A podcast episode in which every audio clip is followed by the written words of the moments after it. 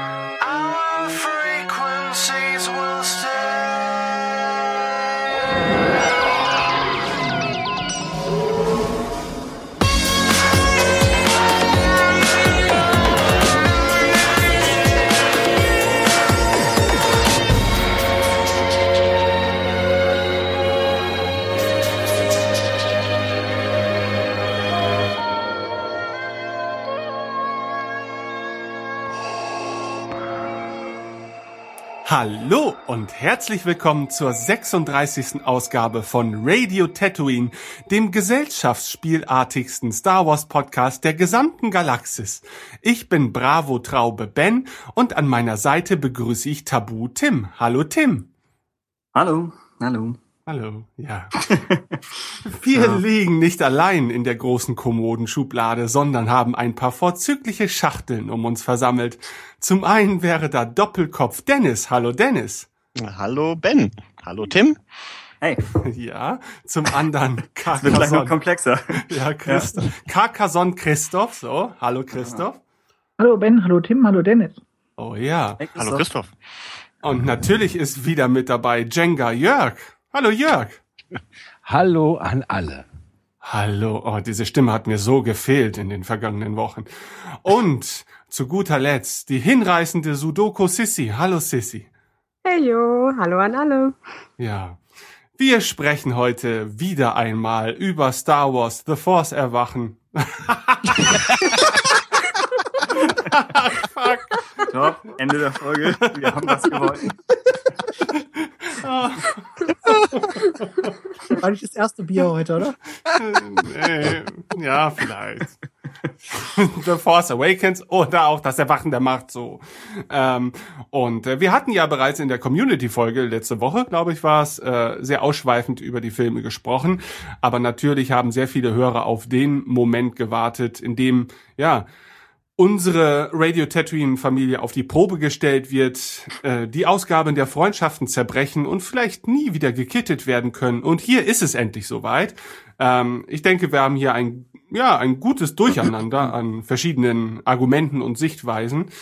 Ähm, und die wollen wir hier heute präsentieren. Okay, ähm, ich denke, ich werde die Runde ähnlich beginnen wie im Community Cast. Ich werde euch erstmal nach eurer Punktebewertung fragen.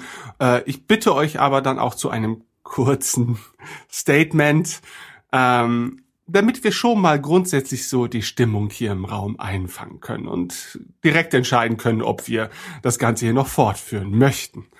So, also, äh, ich glaube, Sissy, du bist damit einverstanden, wenn ich dich außen vor lasse, es sei denn natürlich, es hätte sich jetzt was in den letzten Tagen verändert.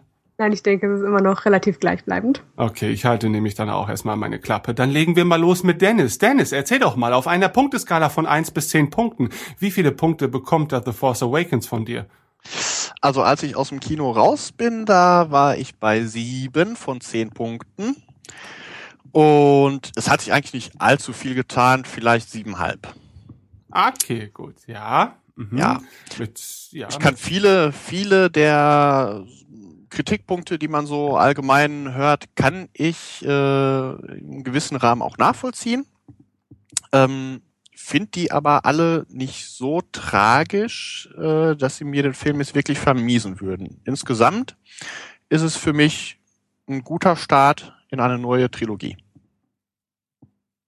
Und ein spaßmachender Star Wars-Film. Okay. Dann kommen wir jetzt zu Jörg. Jörg, erzähl doch mal, wie du The Force Awakens äh, konsumiert hast erstmal und wie dein erster Eindruck ist.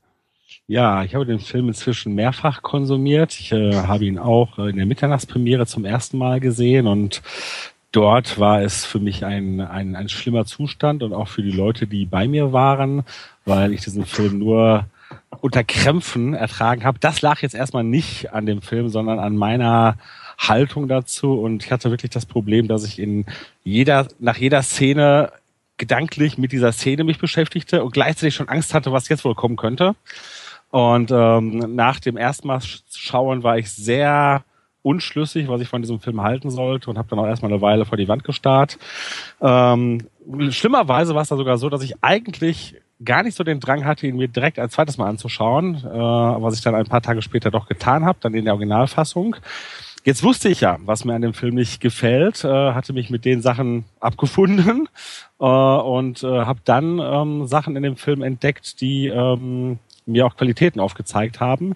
Und nach einem dritten Mal schauen ist es immerhin so, dass ich diesen Film jetzt genießen kann und auch äh, durchaus Spaß mit ihm habe, wenn auch ne, die anfänglichen Probleme, die ich mit dem Film habe und die Kritik, die ich an ihm habe, bestehen bleiben. Und darüber werden wir dann ja noch ein bisschen reden. Also bei mir kommt der Film nicht ganz so gut weg.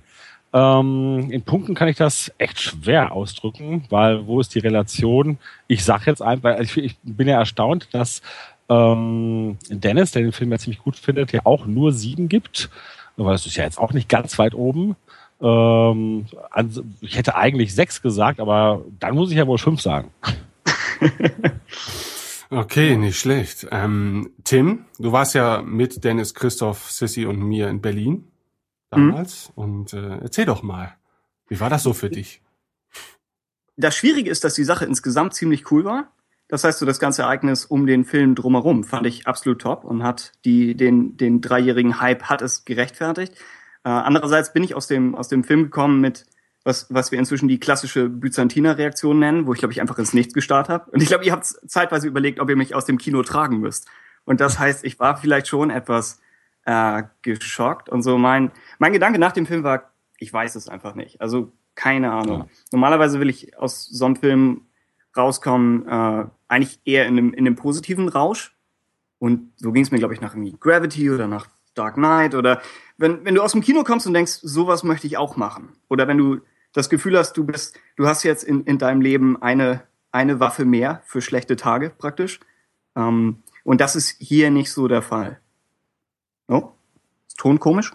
Nö, hier ist alles okay bislang. Ach so. Weil, ah ja. Ähm, ja, und das heißt, seitdem springt das alles ein bisschen vor und zurück bei mir. Und inzwischen würde ich sagen, acht von zehn schaffe ich nicht ganz. Ich würde sagen 7,5 oder so. Bin damit erstaunlicherweise über Dennis. Äh, als als Action-Adventure-Kinofilm mit Raumschiffen und, und Märchen und allem, denke ich, sind es vielleicht sogar neun. Ähm, als Star Wars-Film könnte ich auch sechs absolut nachvollziehen. Also deswegen habe ich bei einer Punktewertung ein bisschen Bauchschmerzen, weil es mhm. je nachdem, wonach man es bewertet, ist es ein ziemlich weites Spektrum. Tja, ja. aber das wäre so die Zusammenfassung. Okay, dann bleibt uns dann ja zu guter Letzt nur noch Christoph. Christoph, sag uns doch mal, wie fandest du das Ereignis und wie findest du den Film? Ja, das Ereignis fand ich sehr schön. Es war sehr schön, mit allen Leuten da zu sein. Es war sehr schön, da vor dem Kino zu stehen. Es war alles sehr, sehr schön. Und dann kam dieser seltsame Film. Ich bin rausgegangen, ich würde sagen, ungefähr bei sechs von zehn. Ich würde inzwischen sagen, bin ich bei vier angekommen. Weil ich mir, schon allein, weil ich mir dachte, eine fünf von zehn wären 50 Prozent, das wäre ausreichend. Und ich halte diesen Film für alles, aber nicht für ausreichend. Also insofern bin ich jetzt so bei der vier ungefähr von zehn angekommen. Weil ich der Auffassung bin, das ist nicht Episode 7, was sie einem da bieten. Das ist, ich weiß es nicht genau, was es ist, aber es ist keine Fortsetzung von Episode 1 bis 6 es ist teilweise ist es einfach Recycling und teilweise ist es gar nichts, weil man einfach sagt, weil man nichts erklärt, nichts bietet, nichts, nichts aufbaut, sondern man, man macht einfach einen schönen Film mit Raumschiffen. Und das ist nicht Star Wars. Das ist nicht das, was George Lucas 30 Jahre lang gemacht hat. Also das halte ich absolut für nicht ausreichend.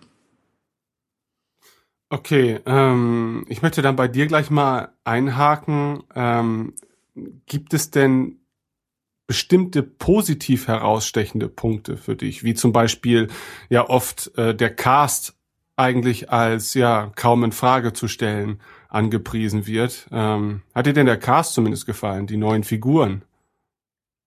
Geht's jetzt um die Figuren oder geht's um die Darsteller? Oh, die, die Darsteller finde ich alle sehr, sehr sympathisch und auch sehr, sehr gut. Und ich denke, Daisy Ridley wird äh, uns noch auf lange Zeit zum Beispiel beschäftigen und äh, irgendwann und einem Oscar nach Hause fahren. Ähm, John Boyega fand ich absolut positiv als Überraschung. Da habe ich negative Dinge über ihn gelesen, die ich überhaupt nicht nachvollziehen konnte. Ähm, Oscar Isaac war unglaublich sympathisch. Ähm, also am Cast liegt es bei mir überhaupt nicht. Mit dem habe ich keine Probleme in dem Sinne. Okay, aber dann schon ähm, siehst du Schwächen auf jeden Fall in den Erzählungen der, der, der Figuren selber. Ja, also äh, dir ist quasi bewusst, dass was die Darsteller verkörpert haben, wahrscheinlich das bestmöglichste, äh, die bestmögliche Form der Darstellung ist, aber die Figuren selber sagen dir nicht zu, oder wie? Ich würde eher sagen, mein, mein Hauptproblem ist, dass es eben nicht Episode 7 ist, weil quasi so viel zwischen Episode 6 und Episode 7 passieren muss, um von Episode 6 zu Episode 7 zu kommen, dass das nicht funktioniert. Gerade wenn ich den Vergleich Episode 3, Episode 4 mir angucke, wo es nahtlos ineinander übergeht. Man kann jetzt natürlich sagen, Episode 3 war auch schon geschummelt, teilweise, gerade mit äh, Park bis Tode, Tod, Todesszene und so weiter. Aber dann ergibt es zumindest Sinn, wo sie in Episode 4 sind und wo sie in Episode 3 sind. Und das kann ich jetzt gerade bei Episode 7 überhaupt nicht sehen. Ich kann nicht sehen, dass ein Han Solo, der am Ende von Episode 7 glücklich endlich mit seiner Lea zusammen ist, am, in Episode 8 äh, wieder auf einem Episode 4, einem Vor-Episode 4 Stand angekommen ist, wo er mit seinem Kumpel mal froh um die Häuser zieht. Ich kann auch nicht verstehen, dass ein Luke Skywalker, der durchs Feuer gegangen ist, der die Hölle erlebt hat und der jetzt endlich mal ähm, als, als Held seine Reise beendet hat und der jetzt an, auf einem Punkt angekommen ist, wo er äh, die Galaxis als Ganzes betrachten kann, dass der einfach abhaut. Das kann ich nicht nachvollziehen. Und naja, 3PO fand ich auch neben, ein bisschen daneben, aber das liegt vielleicht an 3PO mehr und nicht so sehr am Film selbst. So als Beispiele. Die neuen Figuren, ja, die neuen Figuren sind halt irgendwas, aber für ich weiß nicht, was ich zu denen groß sagen soll. Okay, möchte irgendjemand generell erstmal was zum, zum Cast sagen, bevor wir tatsächlich auf die Geschichten der Figuren eingehen? Also wenn es sich jetzt erstmal nur auf den Cast beschränkt, kann ich auch ganz klar sagen, den finde ich großartig. Punkt. ja. ja, da kann ich mich ja. äh, Jorge sogar anschließen. Stimme ich auch zu. Okay. Ja, wie gesagt, mir geht's ähnlich, äh, habe ich ja, glaube ich, schon im Community Cast erwähnt, dass wenn ich äh, etwas einfach so hinnehmen kann, ähm, dann ist es der Cast, denn ich denke, ja, da gehört mit Sicherheit nicht nur viel Glück dazu, denn ich denke, die, die fürs Casting zuständigen Leute äh, haben da dementsprechend natürlich auch äh, Erfahrung mitgebracht. Aber äh, nichtsdestotrotz kann es natürlich sein, dass, dass äh, man da absolute Unsympathen vorgesetzt bekommt. Und ich muss wirklich sagen, dass ich am liebsten alle davon heiraten möchte, und zwar auf der Stelle. Auch äh, Adam Driver? Ja, auch Adam Driver, vielleicht gerade Adam Driver. Ich finde ihn nämlich sehr, sehr gut. Ja, äh, ich auch. Ich kann die Kritik an dem einfach mal absolut überhaupt nicht nachvollziehen. Und ja. da gibt's ja einige. Okay, ich denke, da werden wir ja so oder so dann früher oder später nochmal ja. äh, ganz gesondert über die Figur des Kylo Ren, beziehungsweise des Ben, Ben, ich wiederhole, Ben, äh, äh, noch eingehen müssen. Aber gut. Ähm, dann würde ich mal sagen, äh, da ja von Christoph schon angedeutet wurde, dass er an den Figuren etwas auszusetzen hat. Gut, das ist natürlich jetzt einhergehend mit der grundsätzlichen Story. Und äh, wenn etwas sehr heiß diskutiert wird, dann ist es wahrscheinlich die Story oder vielleicht das Nicht-Vorhandensein einer Story oder das sehr repetitive, repetitive, äh, das hier Story genannt wird. Ähm, ich möchte mir jemanden von euch herauspicken, der vielleicht seine Bedenken, was die Story angeht, äh, ja, zusammenfassen möchte. Dennis, wie sieht's denn bei dir aus? Ähm, ist die Story bei dir in dem Fall eher das schwächere Element von Episode 7, wenn du es dem Cast gegenübersetzt? Ich habe ehrlich gesagt keine Bedenken, was die Story angeht.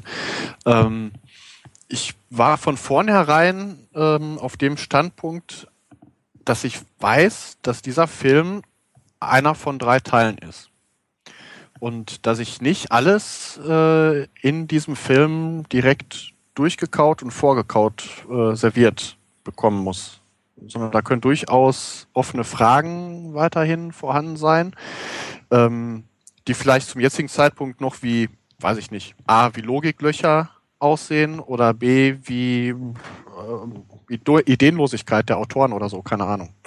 Also da verspreche ich mir von Episode 8 und gegebenenfalls von Episode 9 auch noch, dass äh, äh, die offenen Fragen, die uns die Geschichte da jetzt hinterlassen hat, äh, dass die noch ein bisschen unterfüttert werden, das auf jeden Fall. Ähm, Schwachpunkt der Geschichte, äh, dass sie vielleicht ein Abklatsch von Episode 4 ist, hört man ja auch immer wieder. Jein. Ähm, was mich nach dem ersten Mal und auch nach dem zweiten Mal eigentlich noch am ehesten gestört hat an dem Film, sind diese ähm, ja diese Verweise, diese augenzwinkernden Verweise auf äh, die klassische Trilogie, die so ein bisschen mit der Brechstange irgendwie dargestellt wurden. Also sei das jetzt der Holotisch auf dem Falken oder die, ähm, dieser Trainingsdruide, den Luke in Episode 4 da benutzt hat, den ähm, Finn dann da auf einmal hochhält. Die Dinge haben mich da fast noch am ehesten gestört. Und ganz klar gibt es äh, logischerweise irgendwelche Parallelen, die sind gar nicht von der Hand zu weisen. Also der äh, Angriff auf die Starkiller Base klar, ist quasi der dritte Todesstern und genau so war der Angriff auch irgendwie. Ähm, oder dass man halt da am Anfang dieses Mädchen, nennen wir sie Luke, auf diesem Wüstenplanet, nennen wir ihn Tatooine, ähm, haben. Ja, das ist alles schon ziemlich identisch. Ist aber auch genau das, was ich anfangs schon gesagt habe. Das sind Kritikpunkte, die ich nachvollziehen kann die für mich den Film aber nicht unbedingt ähm, negativ beeinflusst haben. Also von daher, ich bin mit der Geschichte äh, als Setup für die kommende Trilogie eigentlich ziemlich zufrieden. Jetzt kommt auch noch ein kleines Aber. Mittlerweile ist ja, sind auch ein paar Informationen raus, welche Szenen da so geschnitten wurden. Und da gibt es beispielsweise ähm, eine Szene, die wohl relativ am Anfang des Films gespielt haben soll, in der Leia vor dem Senat der neuen Republik spricht.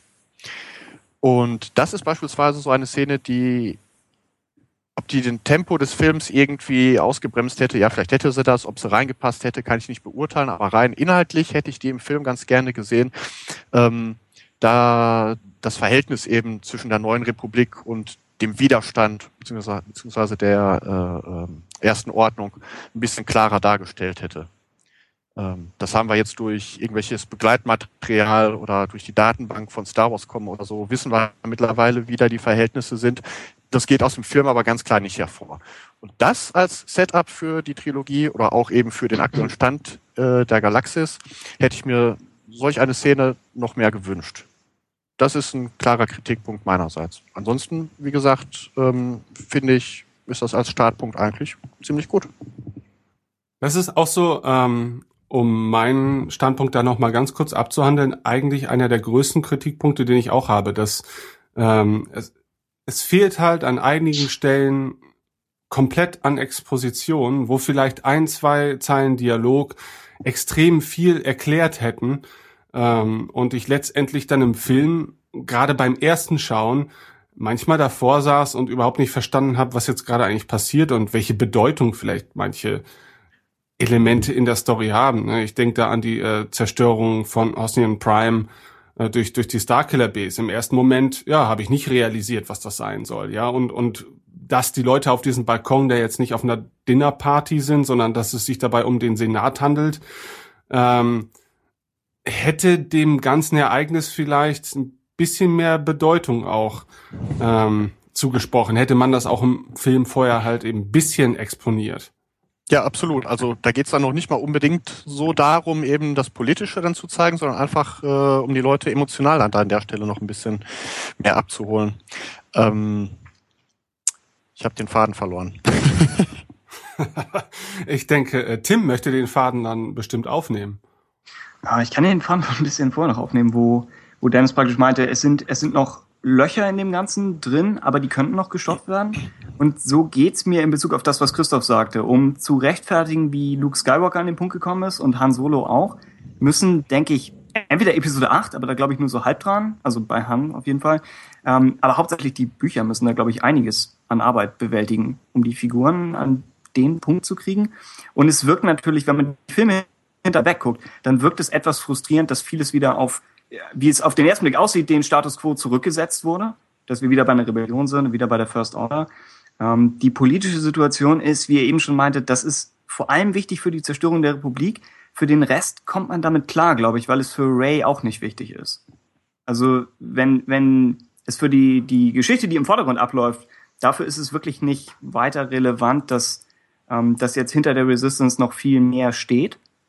Ähm, damit käme ich klar. Ich denke, Starkiller Base ist als Anlehnung an New Hope ähm, einfach, es wäre okay, wenn sie es genauso gut umgesetzt hätten. Aber und wir kommen da im, im Feedback noch zu, aber weil das Ganze so konfus geschildert wird, dieser Angriff auf, auf die Station am Ende, und weil er nicht wirklich im Fokus liegt, ist es Vorteil ist, es ist nicht die gleiche Geschichte, denn der Fokus liegt eben nicht auf der Schlacht, äh, sondern eben auf Ray und Finn. Aber der Nachteil ist, die Schlacht wird überhaupt nicht irgendwie entwickelt und verständlich gezeigt. Und es hat den zusätzlichen Nachteil, dass der MacGuffin den Film über in dem Fall nicht die Todessternpläne sind, wie in New Hope und dann hier wären es die, die Starkiller Base Pläne oder so, sondern äh, die Karte zu Luke. Das heißt, äh, es entwickeln sich eigentlich zwei Storylines gleichzeitig und es führt nicht wirklich zusammen am Ende. Und das sieht man auch noch so ein bisschen in Rays Entwicklung. Das heißt, mit den Anlehnungen an, an New Hope habe ich in vielen Fällen kein Problem. Ich denke, dass, dass Star Wars sich manchmal selbst zitiert und dass es eben bestimmte Melodien oder bestimmte Töne, wie, wie Lukas meint, dass es die immer wieder spielt. Das ist schon richtig so und es hat mich gestört, wenn es hier gefehlt hätte. Ähm, nur, ja, bei einigen, an einigen Stellen ist es die Stärke des Films, aber gerade bei allem rund um Starkiller Base ist es, denke ich, eine Schwäche. Ich habe da an der Stelle auch meinen Faden wieder gefunden. Danke, Tim. Oh. nee, also was ich, was ich gerade eigentlich nur noch sagen wollte, ähm, bereits vor Filmstart hat Abrams oder auch Kesten, ich weiß jetzt nicht wer von den beiden oder ob es beide waren, darüber gesprochen, dass auch bewusst einfach ähm, Fragen offen gelassen wurden und nicht alles haarklein erklärt wurde. Und ähm, das finde ich eigentlich auch gar nicht schlecht. Ich meine, bei Episode 4 wussten wir auch nicht, was sind die Klonkriege, wer ist denn hier der Imperator und was ist mit dem Senat, der da gerade abgeschafft wurde oder so. Ähm, ich finde, das macht's sogar ein bisschen aus. Das gefällt mir eigentlich mehr, als wenn man in diesem Film eben alles haarklein schon serviert bekommen hätte. Aber eben andererseits an der einen oder anderen Stelle ein Satz mehr vielleicht wäre tatsächlich nicht verkehrt gewesen. Eben Stichpunkt Neue Republik und Starkiller Base. Ja. Okay, Jörg, hast du zur Story generell etwas zu sagen? Oh, oh. Also ich bin schon mal froh, dass wir uns äh, eigentlich über diese wichtigen Punkte einig sind. Ne? Ähm, schlimm ist so ein bisschen, was vielleicht die Motivation dahinter war, weil ich habe einfach das Gefühl, man wollte diesen Zustand von In New Hope wieder haben. Man wollte, dass auf der einen Seite hat man dieses Imperium, was auch so ein bisschen aussieht wie das bekannte Imperium. Auf der anderen Seite haben wir eine Rebellion, die wieder so aussieht wie die Rebellion. Alles so wie früher. Und äh, ne, dafür musste man so einen Kunstgriff machen und man hat den ja vorbereitet im Sinne von, ja, es gibt ja diese, diese Republik und die unterschätzt, dass da äh, Imperiale sich wieder so stark aufbauen können. Aber deswegen gibt es dann noch diese Resistance. Nur, wie ihr schon wunderbar ausgeführt habt, das wird, also erstmal, selbst das ist nur Kunstgriff, äh, wo ich sagen würde, tja, äh, dafür, damit man halt einfach wieder auf A New Hope zurückschaltet, finde ich das eigentlich auch schon schade. Aber wenn man es macht, dann sollte man es auch wirklich ähm, gut machen. Und das ist definitiv, äh, def definitiv zu wenig passiert. Das wird für den 0815-Zuschauer überhaupt nicht äh, offensichtlich. Äh, und der sagt sich einfach, ja, ist ja alles wie früher. Ähm, der andere Punkt, dass der Film sich ähm, von der Struktur sehr an A New Hope anlehnt, würde ich auch nicht so schlimm finden. Ähm, das hat zum Beispiel Episode 1 auch gemacht. Nur, und da ist jetzt so ein bisschen der Unterschied, hier ist es noch mal stärker. Die Motive sind noch offensichtlicher. Und äh, es kommt noch hinzu, und das betrifft jetzt nicht nur A New Hope, sondern der Film ist ein Patchwork aus Originaltrilogie-Zitaten.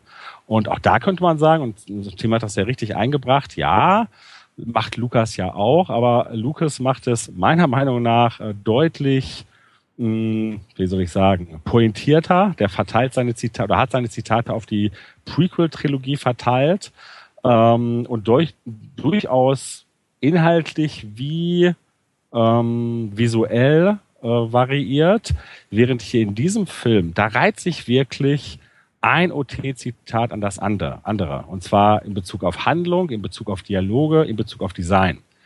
Und das ist tatsächlich auch schon eine Kunst, das so zu schaffen. Und vielleicht wird das Ja. in ein paar Jahren für mich das Großartige an dem Film sein. Äh, aber erstmal hatte ich das Gefühl, meine Güte, das ist hier ein unglaubliches Recycling. Und die, das Schöne an dem Film, dass er nämlich doch tolle Charaktere hat, die eine interessante Reise machen, äh, wird dadurch für mich ein bisschen geschmälert, dass ich das so verpackt bekomme in, äh, ja, in diesen alten Schläuchen, die nur ein bisschen anders angemalt sind. Ähm, der Punkt mit den, ähm, dass uns vieles vorenthalten bleibt, den finde ich auch sehr kritisch. Und ich würde da Dennis ein bisschen widersprechen, der sagt, Mensch, das hatten wir doch auch in New Hope.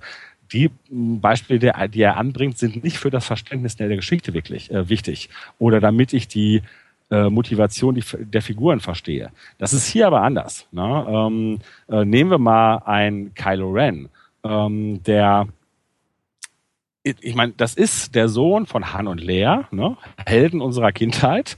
Er war unter den Fittichen von dem größten Jedi äh, unserer Kindheit und ne, also bei dem, also er war bei dem Mann in der Lehre, der Darth Vader, Anakin Skywalker so kannte wie keiner. Und der wird zum Bösewicht, wird zum Vader-Fan, der es sogar fertig bringt, kaltblütig sein, na, nicht ganz kaltblütig, aber der sogar fertig bringt, seinen Vater zu töten. Das ist schon ein wichtiges Element. Äh, Und ich würde sagen, äh, dass mir das präsentiert wird, ist fantastisch, aber da muss noch eine gute Erklärung zu kommen, wie das passieren kann. Und ähm, da kann man natürlich jetzt sagen, natürlich, ähm, das kommt ja dann vielleicht, aber wir haben von diesen Dingen eine ganze Menge in diesem Film. Äh, ne, wir haben äh, Kylo Ren, wir haben, ähm, okay, meinetwegen die Entwicklung zu Han, wobei die, glaube ich, könnte man wirklich aufs äh, neue EU ausweiten. Wir haben die wahren Hintergründe von Ray, äh, die noch äh, im Raum stehen und äh, die auch ganz, ganz wichtig sind. Wir haben die Frage, warum Luke äh, diese Schritte gegangen ist und warum und wie trotzdem äh, und warum er diese Karte hinterlegt hat. Wenn er sie hinterlegt hat, wer soll sie sonst hinterlegt haben? Also man könnte wirklich eine lange Liste machen, von der ich glaube, das kann eigentlich gar nicht alles äh, berücksichtigt werden. Wenn sie es doch tun und das befriedigt, sage ich großartig. Aber ich habe da so meine Bedenken. Und ich bin der Meinung, man hätte in diesem Film lange nicht alles. Und ich habe mit vielen Dingen gerechnet, dass die uns nicht erklärt werden. Ich habe nicht damit gerechnet, dass uns Snoke erklärt wird. Und dass natürlich die Hintergründe um Kylo Ren äh, noch unklar bleiben. Das ist auch okay. Aber ähm, ich habe, als ich äh, im Kino saß, beim ersten Mal so ein bisschen gedacht, Mensch, ist doch eigentlich verwunderlich, wie viele Dinge ich im Vorfeld nicht weiß. Und nach dem Film habe ich so gedacht, Mensch, ist schon erstaunlich, wie viele Dinge ich immer noch nicht weiß. Und insofern konnten viele Dinge mir gar nicht verraten werden, weil sie nicht verratbar sind. Und das ist für mich tatsächlich zu viel. Oh, das war sehr kompakt. Ja, ich habe mich sehr stark auf einen As Aspekt beschränkt. äh, So andere Sachen wie Starkiller Base oder so kann man, glaube ich, später nochmal machen. Okay, ähm, ich weiß nicht, ich wage gar nicht zu fragen, aber Christoph, hast du Anmerkungen zur Story? Meine, meine Hauptanmerkung zur Story ist, dass die aus meiner Sicht interessanteste Story in den Flashbacks drin ist. Und alles andere ist eigentlich keine Story in dem Sinne. Also das, das Spannende wäre doch eigentlich gewesen, äh, der Überfall auf jetzt diese Akademie, was ist da überhaupt passiert? Oder woher kommt diese Republik? Was ist da passiert? Wie wurde die diese Widerstandsbewegung gegründet? Was ist da passiert? Erste Ordnung, warum heißt die überhaupt Erste Ordnung? Wissen wir auch nicht. Wer ist Snoke? Alle Leute kennen Snoke, wir dürfen Snoke nicht kennen. Alle wissen, wie Kylo Ren gefallen ist. Wir dürfen es auch nicht wissen. Wir erfahren da nur so Versatzstücke von. Aus meiner Sicht ähm, ist das nicht irgendwie eine ein, ein Glücksgriff in dem Sinne von, dass man sagt, jawohl, wir, wir deuten das nur an und das ist dann ein großartiges Storytelling, sondern das ist aus meiner Sicht typischer Abramscher TV-Schrott, dass man sagt, ich deute etwas an, aber ich habe weder die Inspiration noch die Vision zu erklären, was da überhaupt passiert ist, also tue ich es einfach nicht. Und dann vers- verstreue ich mal so ein paar kleine Brotkrumen, so nach dem Motto, hier, da könnte was sein da könnte was sein. Äh, Und wir machen das dann mal in Folge 27 von Staffel 8. Und dann erklären wir das euch mal vielleicht mal als, als Rückblick. Aber jetzt machen wir das nicht. Also aus meiner Sicht ist das einfach nur ein, ein TV-Mensch, der hier einfach mal brachial gescheitert ist mit, mit diesem Ansatz. Und das funktioniert aus meiner Sicht gar nicht. Und ansonsten ist diese Story aus meiner Sicht so ein bisschen äh, wie halt die 87. Äh, Rolling Stones Goodbye Tour. Äh, die, die, die will man eigentlich doch gar nicht mehr sehen. Die gehen einem auf den Sack und dann haben sie eine tolle Vorgruppe und die Vorgruppe ist toll. die Vorgruppe sind jetzt Ray und Finn, die würde man sich doch gerne mal angucken. Und stattdessen hat man dann Han Solo an der Backe. Und ehrlich gesagt, ich hätte Han Solo nicht gebraucht. Muss ich jetzt mal an dem Punkt sagen. Also das funktioniert aus meiner Sicht auch nicht. Dieser Übergang funktioniert nicht von der Ray Finn Story zur Han Solo Story. Funktioniert aus meiner Sicht gar nicht. Da ist aus meiner Sicht ein totaler Bruch drin. Und danach gerät dieser Film irgendwie völlig ins Strudeln. Vorher würde ich ja sogar sagen, wenn, wenn dieser Film zum Beispiel gestoppt hätte in dem Moment, wo Han Solo auftaucht und danach irgendwas anderes gemacht hätte, hätte er von mir, von mir aus vermutlich sogar auch acht von zehn Punkten bekommen. Denn was vorher war, war ja sogar sehr interessant. Und mit Han Solo wurde es dann grottig. Und ja, und ansonsten, ja, was das Beispiel war, wurde ja gebracht ähm, mit den Designs noch, dazu wollte ich noch was sagen. Ähm, und die Prequels in den Prequels haben wir auch Sternenzerstörer gesehen. Aber das, den eigentlichen Kunstgriff, den George Lucas da gemacht hat, war doch, die Sternenzerstörer zum Jedi-Raumjäger zu machen. Was ich bis heute nach wie vor für einen der coolsten Kunstgriffe der Prequels im Design halte. Dass man das völlig umbaut und völlig neu definiert. Und eine Neudefinition passiert in Episode 7 überhaupt gar nicht. Da wird einfach nur aufgewärmt und das ist wirklich ein Retrofilm, wie George Lucas das auch selber beschrieben hat. Und das interessiert ihn nicht und mich interessiert das ehrlich gesagt auch nicht wenn ich das ganz kurz ergänzen darf, ich finde auch, zu dem Thema Design kann man ja gar nicht viel sagen, weil eigentlich ist es in den meisten Fällen das alte Design. Ne? Die Sternzerstörer sind minimal variiert, die TIE Fighter sind äh, ne, jetzt statt schwarz-weiß, weiß-schwarz, die X-Wings äh, sind ein bisschen farbiger. Klar, sie haben auch so ein paar Modifikationen an den Triebwerken, aber ehrlich gesagt, im Film äh, kann man das kaum wahrnehmen. Das wissen wir, weil wir uns vorher damit beschäftigt haben. Ähm, ja, es gibt nicht wirklich was Neues. Ja, das fehlt mir tatsächlich auch bei Episode 7. Also ich habe so das Gefühl, all das, was ich in Sachen äh, Cast und Charaktererzählung mag, ähm, ist schön und gut, aber mir fehlt so ein bisschen die Vision dahinter, ein ganzes Universum zu, zu erzählen, ja, oder zumindest äh, in Versatzstücken anzudeuten oder so. Und das rechne ich halt den Prequels so enorm an, ne? weil ja. selbst wenn ich damals unmittelbar äh, nach jedem Prequel-Teil erstmal so ein bisschen frustriert und enttäuscht war und so weiter. Ich hatte trotzdem unglaubliche Neugier auf die Welt und wollte wissen, keine Ahnung, wie Raumschiffe funktionieren, wie bestimmte Fraktionen sich zu anderen Fraktionen verhalten und und und. Also mir wurde da eine Welt präsentiert, in die ich gerne eintauchen wollte. Und das fehlt mir leider tatsächlich bei Episode 7 so ein bisschen, weil es gibt einfach kaum etwas, an dem ich mich orientieren kann äh, oder an, an das ich mich festkrallen kann, über das ich mehr wissen möchte, bis auf die Hauptfiguren. Äh, das sehe ich halt schon dann wieder als schon ganz okayes Gegengewicht dazu, denn in den Prequels haben mich die Hauptfiguren nicht so sehr interessiert, dass ich mich da großartig drin vertiefen wollte. Ne?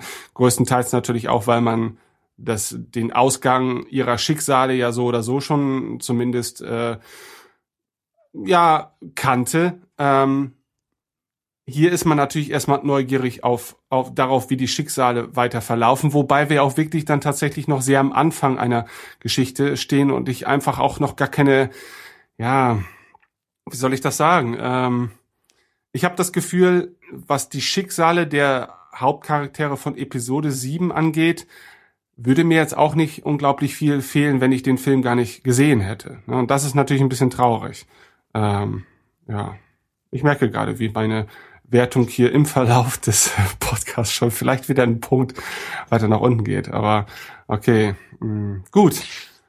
Ja. ich möchte ganz kurz ergänzen, weil ähm, äh, das, was du gesagt hast, macht auch nochmal so ein Aha-Erlebnis bei mir, weil ich finde, diese, das Gefühl, was du da hast, ist aus einem guten Grund. Denn ich glaube, dass Star Wars sich immer dadurch ausgezeichnet hat, dass es etwas war, mit, äh, in das man sich nach dem Film vertiefen wollte. Ne? Und äh, das wurde natürlich auch immer schon wunderbar bedient durch die Spielzeuge als Kind und Erwachsene machen manchmal Cosplay oder schreiben eigene Geschichten dazu, was auch immer. Und genau das ist ein ganz wesentlicher Punkt. Wir haben von diesem Film nichts an die Hand bekommen, dass man das gut könnte. Und meiner Meinung nach, was so interessant wäre, dass ich das auch sehr wollen würde. Ne? Und du das wirst doch wissen, was mit der neuen Republik ist, oder nicht? Ja, aber ich kann ja nicht, aber also erstmal ist die jetzt gerade zerstört worden. Ne, das heißt, äh, da geht's dann wirklich um Vergangenheitsaufarbeitung. Ne, äh, also in meiner Fantasiewelt, also wenn ich mir jetzt vorstelle, ich bin wieder der Zwölfjährige und den, den gibt es noch in mir, in mir bei 45-Jährigen, äh, ne, da hatte ich selbst bei Episode 1 so dieses Gefühl, hey, wie cool wäre das, im Jedi-Rat zu sein, also beziehungsweise ne, von dem Jedi-Rat eingeladen zu werden und halt losgeschickt zu werden, egal wie komisch die auch waren. Ne? Äh, oder halt äh, die, die Vorstellung, oh, okay, die reisen zu so exotischen Planeten und treffen da auf ähm, ähm, galaktische Hoheiten, die ein Problem haben, das zu lösen ist. Hier? Was, was soll ich mir denn hier erträumen? Ähm, ich habe da nichts. Du kannst träumen, mit den komischen Insekten-Aliens da zusammen am Tisch zu Ja. sitzen und dich zu ekeln. Ja, zu denen kommen wir auch noch. Ne, und ähm, auch äh, bezüglich äh, dessen, dass halt einem so eine, so, eine, so eine Welt eröffnet wird, die einen fasziniert. Auch da, ich meine, da werden wir vielleicht auch noch zu kommen, das passt gerade zu den Designs. Was die Planeten angeht, hatte ich ähnliche Probleme. Und ich sag mal, der Höhepunkt war für mich dann tatsächlich das Ende, ähm, das ich großartig finde. Also ne, äh, ne, die Sequenz, wie Ray auf Luke trifft, die finde ich fantastisch. Aber ähm, man wusste im Vorfeld, okay, es ist auf Scaling Island gedreht worden. Äh, ich war noch nie da, aber Michael. ich hatte mir Bilder angeschaut und so. Und als das dann losging, habe ich gedacht, ja, wir sind in Irland. Äh, und nichts hat mir da irgendwo das Gefühl gegeben, dass ich auf einem fremden Planeten bin, äh, sondern ich hatte das Gefühl, das ist sowas von profan hier, auch wenn das eine tolle Landschaft ist. Aber hätte man da nicht mal ein paar Jedi-Statuen hinstellen können, hätte man nicht zwei Monde an den Himmel, dass der Zauber, äh, den sozusagen George Lucas immer wollte und den er in der OT natürlich vermisst hat, dass er den nicht so ganz umsetzen konnte, wie er wollte. Aber ich glaube, das ist auch ein wesentlicher Teil. Da Und, muss ich dir äh, absolut recht geben. Bei diesem Set und bei der äh, Burg von Mess. Also wenn es zerstört ist, dann wirklich sehr Ja, ich meine, das haben sie ja teilweise bei äh, The Clone Wars von Folge zu Folge äh, geschafft, völlig exotische neue Welten irgendwie zumindest anzudeuten. Und äh, den Rest hat dann die Fantasie erledigt. Ne? Und das ist tatsächlich ein bisschen traurig, ne? dass man sich, man hätte doch auch viel weniger Mühe in neue Aliens äh, stecken müssen und da vielleicht vielleicht ein bisschen mehr Energie äh, tatsächlich um Umgebungen etwas kreativer zu machen, ne? weil die neuen Aliens, die gehen mir größtenteils alle ab, also die interessieren mich nicht großartig und ich war eher so ein bisschen frustriert darüber, dass wir nicht tatsächlich Bekannte nochmal wieder sehen, ne? weil wenn man sich schon so ähm, an bekannte Elemente klammert, ähm, darf man doch auch die Welt ein bisschen vertrauter erscheinen lassen, finde ich. Ja, also, naja. Ja, Zustimmung. Wobei ich jetzt nicht so ganz unzufrieden war und auf der auf der Seite der Rebellion hat man ja diese Nine Numb Figur. Ich weiß nicht, ob er es wirklich sein soll oder nur jemand seiner. Spezies. Okay, glaub, ja, aber ne, zumindestens, ne, da hat man dann so ein vertrautes Element genauso wie äh, Akbar als Mon Calamari. Äh, ich hätte mir, wie gesagt, äh, auch in Mats äh, Höhle sozusagen, in Mats Burg, äh, zumindest, also die hätten gar nicht groß äh, in den Vordergrund gedrängt werden müssen, aber ne, dass da ne, beim Vorbeifahren so ein Twi'lek sitzt und ein Rhodianer, hätte ich schon auch echt schön gefunden. Ich hatte da vor allem das Gefühl, das waren eigentlich keine Star Wars Aliens, das waren irgendwelche B-Film-Aliens, die man noch irgendwo mal schnell zusammengetackert hat. Also ich hatte bei denen keinen Star Wars-Vibe, nichts. Gerade diese Insektenviecher. Die, die Ja, sind die aus waren- meiner Sicht irgendwie völlig Ja. rausgefallen. Die waren strange, nicht, wobei an sich würde ich das anders sehen. Also ich fand schon viele auch ziemlich cool. Okay. Also handwerklich fand, fand ich sie auch sehr gut. Und ich meine, die, äh, wenn du dir die Aliens aus äh, Episode 4 anguckst, ist das auch größtenteils alles so B-Movie-Qualität. Ja, aber ähm, wir haben natürlich diese, diese Rassen und diese, diese Kostüme, diese Masken einfach jetzt über Jahrzehnte kennen und lieben gelernt. Ja. Ähm, und da hätte man vielleicht einfach gar nicht so viel Neues um des Neuen Willen gebraucht letztendlich, ne? weil ähm, es hätte doch, glaube ich, für mich beispielsweise die Matz, wie du ja so schön sagst, Matze-Szene da deutlich aufgewertet, wenn wir in eine Kantine reingekommen wären, wo ich einfach tatsächlich sehe, okay, da hängen sie also rum, die Ro- Rhodianer und äh, Teudorianer oder was weiß ich. Ja, einfach es stellenweise führte, ja, ich fühlte mich so ein bisschen entfremdet von dem Star Wars Universum, was ich bisher kannte. Natürlich, weil es auch in größtenteils anderen Regionen im äh, Universum spielte. Alles wirkte aber auch sehr klein, dadurch, dass wir relativ, ja, ähm, relativ geringen Raum des Universums hier überhaupt abdecken. Das finde ich gehört ja auch äh, in die Geschichte, passt ja auch ganz gut dazu irgendwie, aber ähm, es war mir stellenweise dann,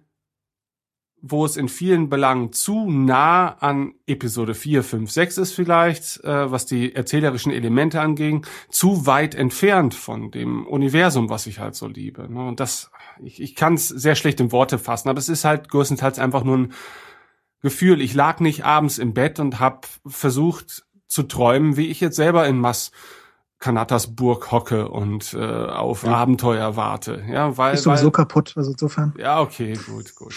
Ja, das war auch Das fällt eh auf, oder? Er hat irgendwie ganz, äh, dieser, dieser Film stellt relativ hier und da mal einen Schauplatz vor und dann jagt er in die Luft. Ist davon verste- irgendwas übrig geblieben von dem Ich Ding? Die Rebellenbasis, oder? Ich Du verstehe es kannst auch. zurück nach Jakku gehen. Ja, ich verstehe das mit mit Jakku, aber Warum wollen nicht. alle dauernd zurück nach Jakku? Jakku? ich ich fand ja die erste Stunde des Und Films schon ist das Film zitierfähig, siehst du? Ha!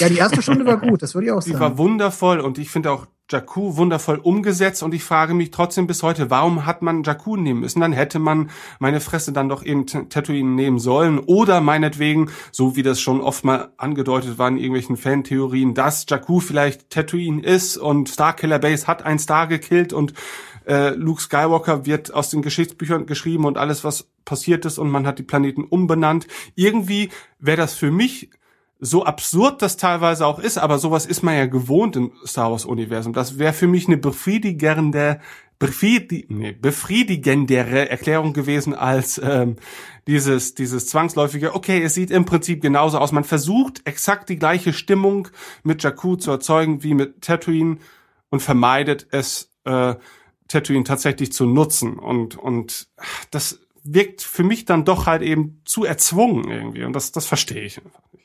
Ja, äh, tatsächlich hatte ich mit Jakku weniger Probleme, als ich gedacht hätte, aber trotzdem sehe ich das genauso wie du, weil es sich ja auch so aufdrängt. Ne?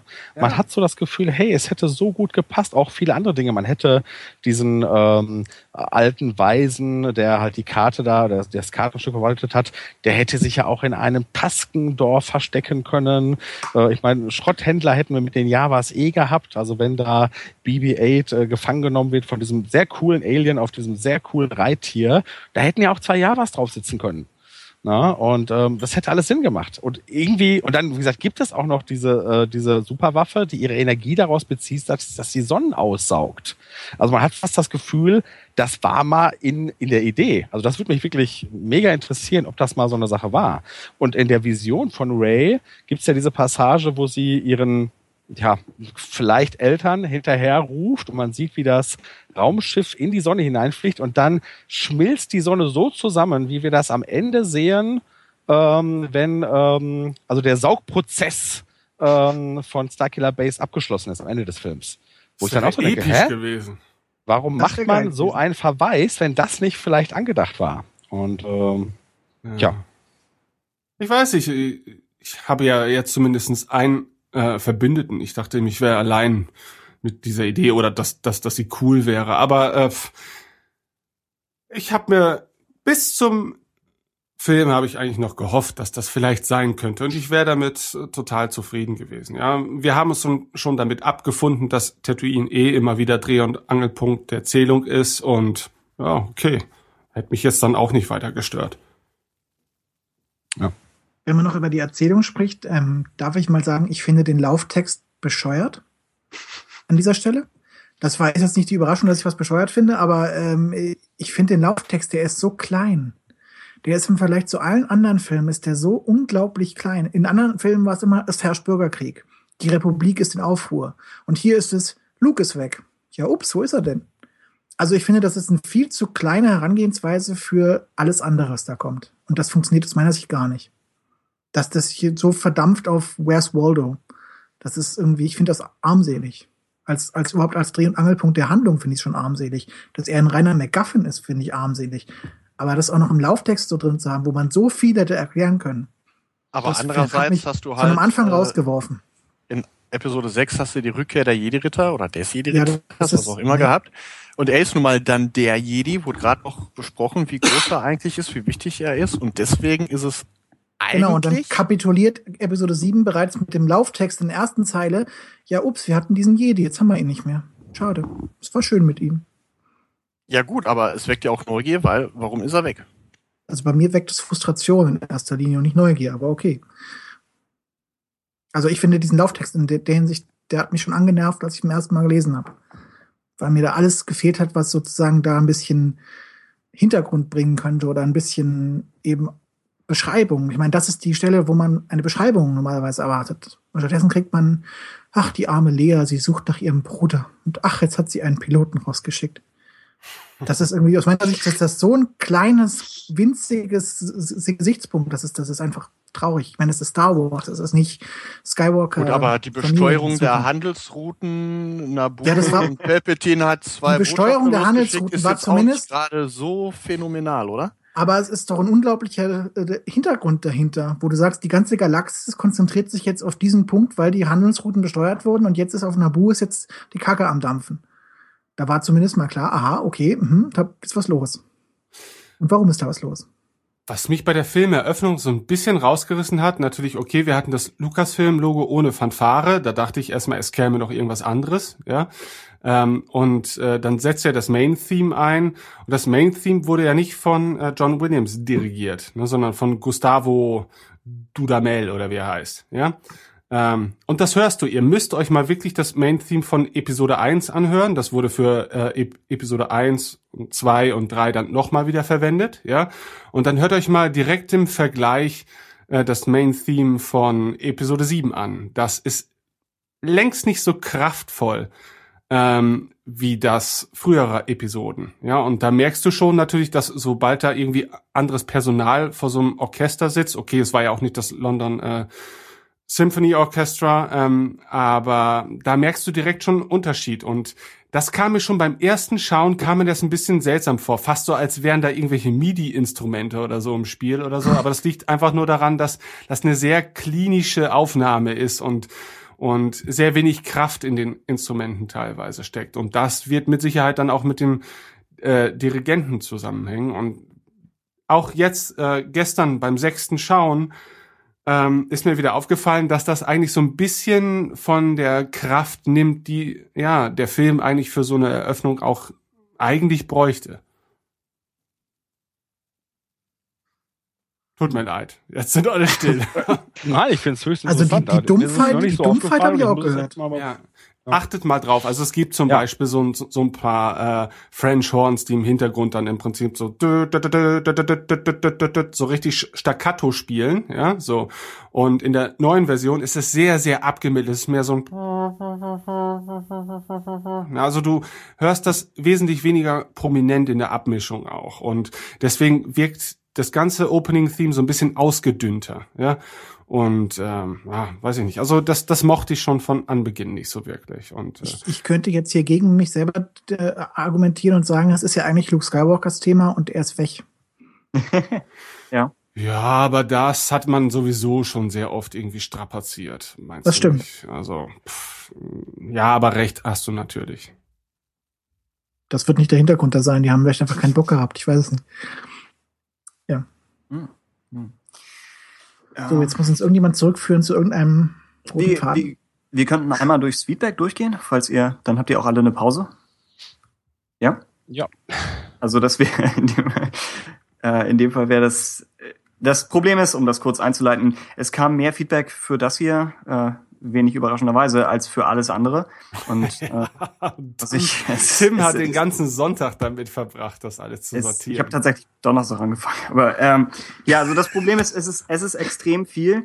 Ähm, deswegen wird das hier hoffentlich auch ein Zweiteiler, damit wir überhaupt Zeit haben, das alles äh, zu verarbeiten irgendwie. Und wir haben uns dann überlegt, wir teilen es auf die einzelnen Themenbereiche auf, damit wir nicht einen Block mit fünf Stunden Feedback haben. Und ich könnte einmal einfach durch die durch das Thema Ähnlichkeiten zu New Hope nochmal durchgehen, denn das hatten wir eben, so ging das ja ursprünglich mal los. Und das leitet dann über zu Starkiller Base, weil das, glaube ich, die problematischste Ähnlichkeit ist. Äh, also, Hemator sagt, man merkt im ganzen Film J.J. Abrams Liebe zum Original an. Im Guten wie im Schlechten sagt er, äh, er hätte die ganzen tollen neuen Figuren gerne in einer Handlung gesehen, die nicht so sehr eine neue Hoffnung schreit.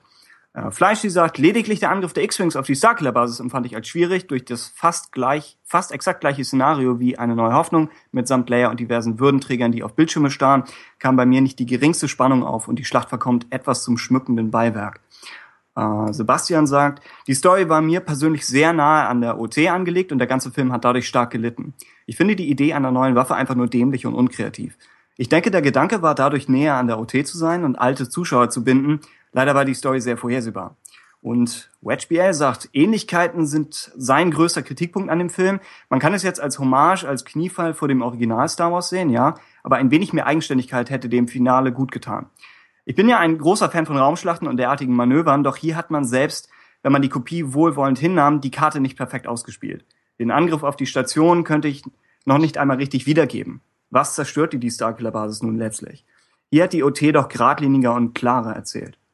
Ja, da würde ich mich speziell anschließen. Ich glaube, die Schlacht hat für mich erst so beim vierten Mal sehen wirklich Sinn ergeben. Aber wie gesagt, die ist auch nicht ganz so zentral. Also ja, speziell auf Starkiller Base bezogen, sagt Rob, äh, selbst für Star Wars etwas zu weit hergeholt, versucht zu sehr den Todesstern zu übertreffen, saugt Sonnen ein, zerstört vier Planeten auf einmal. Äh, Thorn 2013 sagt, größer ist nicht immer besser. Er sagt, Empire als vielleicht bester Star Wars-Film kam ja auch ohne Todesstern aus. Vielleicht hätten wir noch einfach einen Supersternzerstörer nehmen können. Oder nur den normalen Sternzerstörer. Und Hemator empfand die Starkiller Base als rein völlig unnötigen Fanservice. Ähm, ja, da wir eben schon über die Ähnlichkeiten insgesamt gesprochen haben, wollt ihr noch irgendwas zu Starkiller Base an sich loswerden? Denkt ihr, ohne Superwaffe hätte der Film besser funktioniert? Oder brauchte der Plot irgendwas am Ende, in dem, in dem alles zusammenkommt und in dem die Guten nochmal auf eine Mission gehen können? Also sagen wir mal so, ich äh, wünsche mir für den nächsten Teil keine Eine Superwaffe. bessere Starkiller-Waffe. Nee, ich wünsche mir, ja, ein, eine Vielleicht noch größere größere. Starkiller-Waffe. Starkiller 2, genau. Nein, also äh, das ist zum, zum Beispiel ein so ein Faktor, weswegen ich nicht mehr als siebeneinhalb meinetwegen vergeben kann. Ähm, nichts, was mich sonderlich gestört hat, aber auch absolut nichts, was sonderlich kreativ ist und was ich vor allem jetzt noch mal irgendwie sehen muss. Und auf die gesamte Saga gesehen hatten wir jetzt ähm, wirklich den ersten Todesstern, den zweiten Todesstern, jetzt hatten wir den dritten Todesstern, die Starkiller Base. Es reicht damit. Es reicht damit. ähm, Im Endeffekt, die Prequels sind komplett ohne äh, Superwaffe irgendwie ausgekommen. Die Klonarmee war die Superwaffe. Ja, gut, aber da, das war dann wirklich schon weit. Nee, nee, nee. Nee. Also ich, Na ja, ja. wie war das? Aber Jedi war schon. sehr, ja, gut, aber sie war sehr weit weg halt von diesem, dieser klassischen Vorstellung einer Superwaffe eben und brauche ich nicht nochmal jetzt. Nee, ich denke auch, ich muss keine Superwaffe mehr in den folgenden Filmen sehen. Und ich denke auch, wenn man jetzt die Klonarmee nimmt, sie ist wenigstens, man kann mehr damit machen, auch je nachdem, ähm, wie man sie dann später auch wieder beseitigen möchte. Und dementsprechend sowas wäre irgendwie als neue Bedrohung oder Superwaffe in dem Fall, ähm, ja, irgendwie interessanter. Und ich hatte auch das Problem, wenn ich mit jetzt eher Casual-Fans nochmal in dem Film war, ich hatte einfach oft das Gefühl, dass gerade für die, auch dadurch, dass es eben so eine direkte Parallele ist, fast nerviger war als für mich. Und das tat mir fast schon irgendwie leid. Also, dass die Leute, die weniger Verbindung damit hatten, oft schon halbwegs genervt davon dem Zitieren von A New Hope waren. Wir haben das mit dem EU alles schon mitgemacht. Wir kennen den Sonnenhammer. Wir sagen, naja, hatten wir alle schon. Ich finde, genau dass so. also, bei mir ist da eine Schere zwischen dem, was ich erzählerisch mag und was vielleicht in Universe Sinn macht. Äh, ich mag's erzählerisch halt gar nicht, Starkiller Base.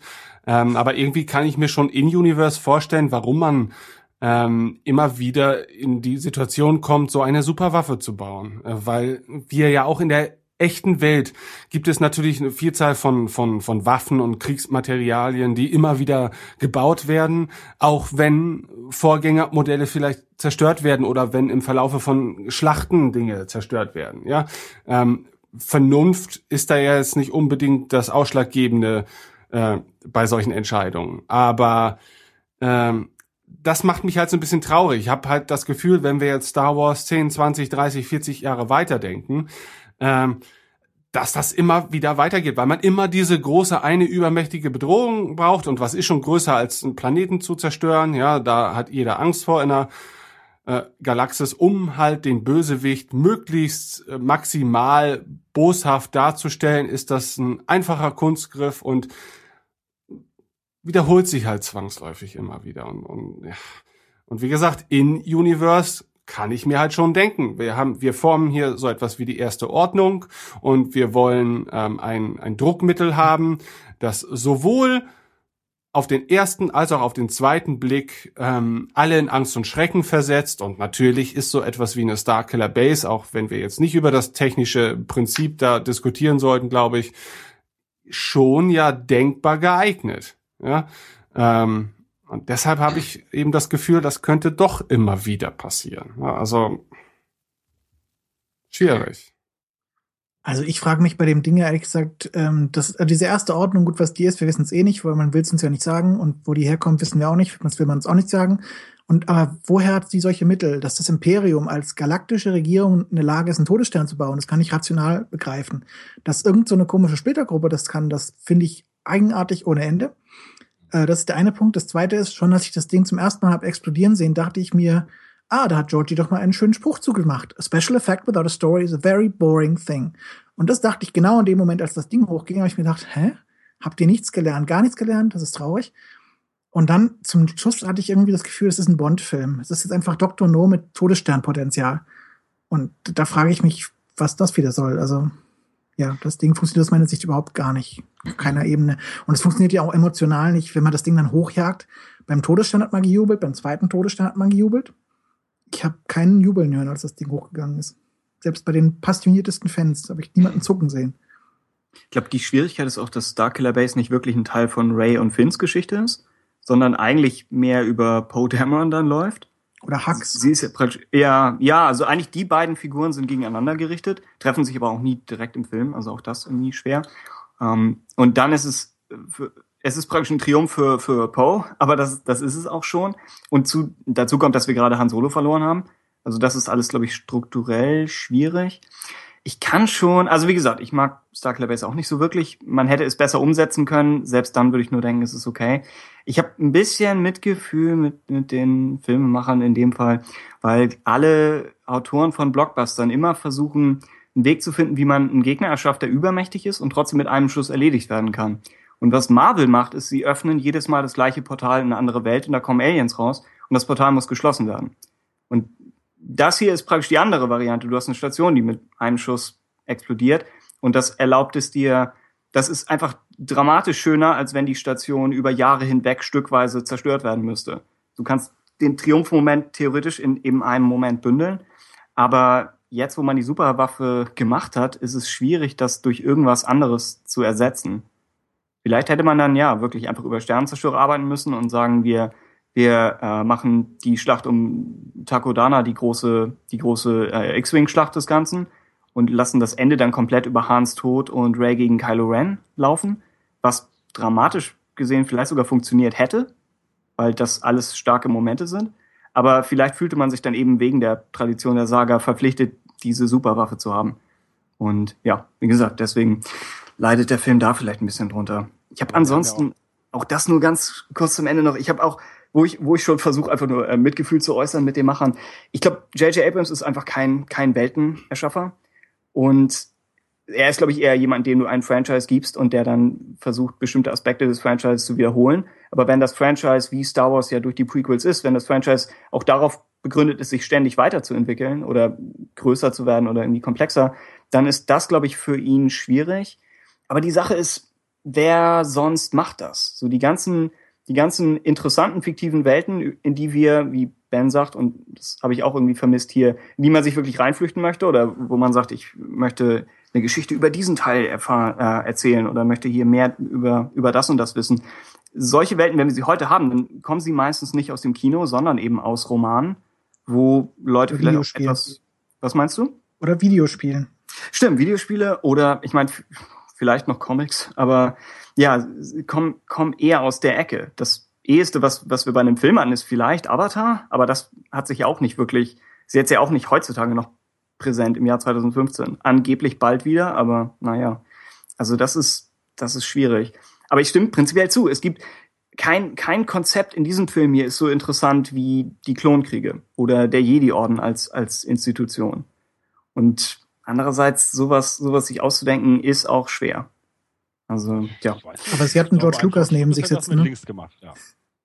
ja. Wie? Wo? Ich glaube, George Lucas hätte das mit links gemacht. Ja. Das sind die Dinge, die Aber er kann. genau. Und, äh, Deswegen wird es echt interessant sein, rauszukriegen, was sein ursprünglicher Plan war. Und Ja. in der grummeligen Haltung, in der er gerade ist, wird es uns, denke ich, demnächst erzählen. Weil.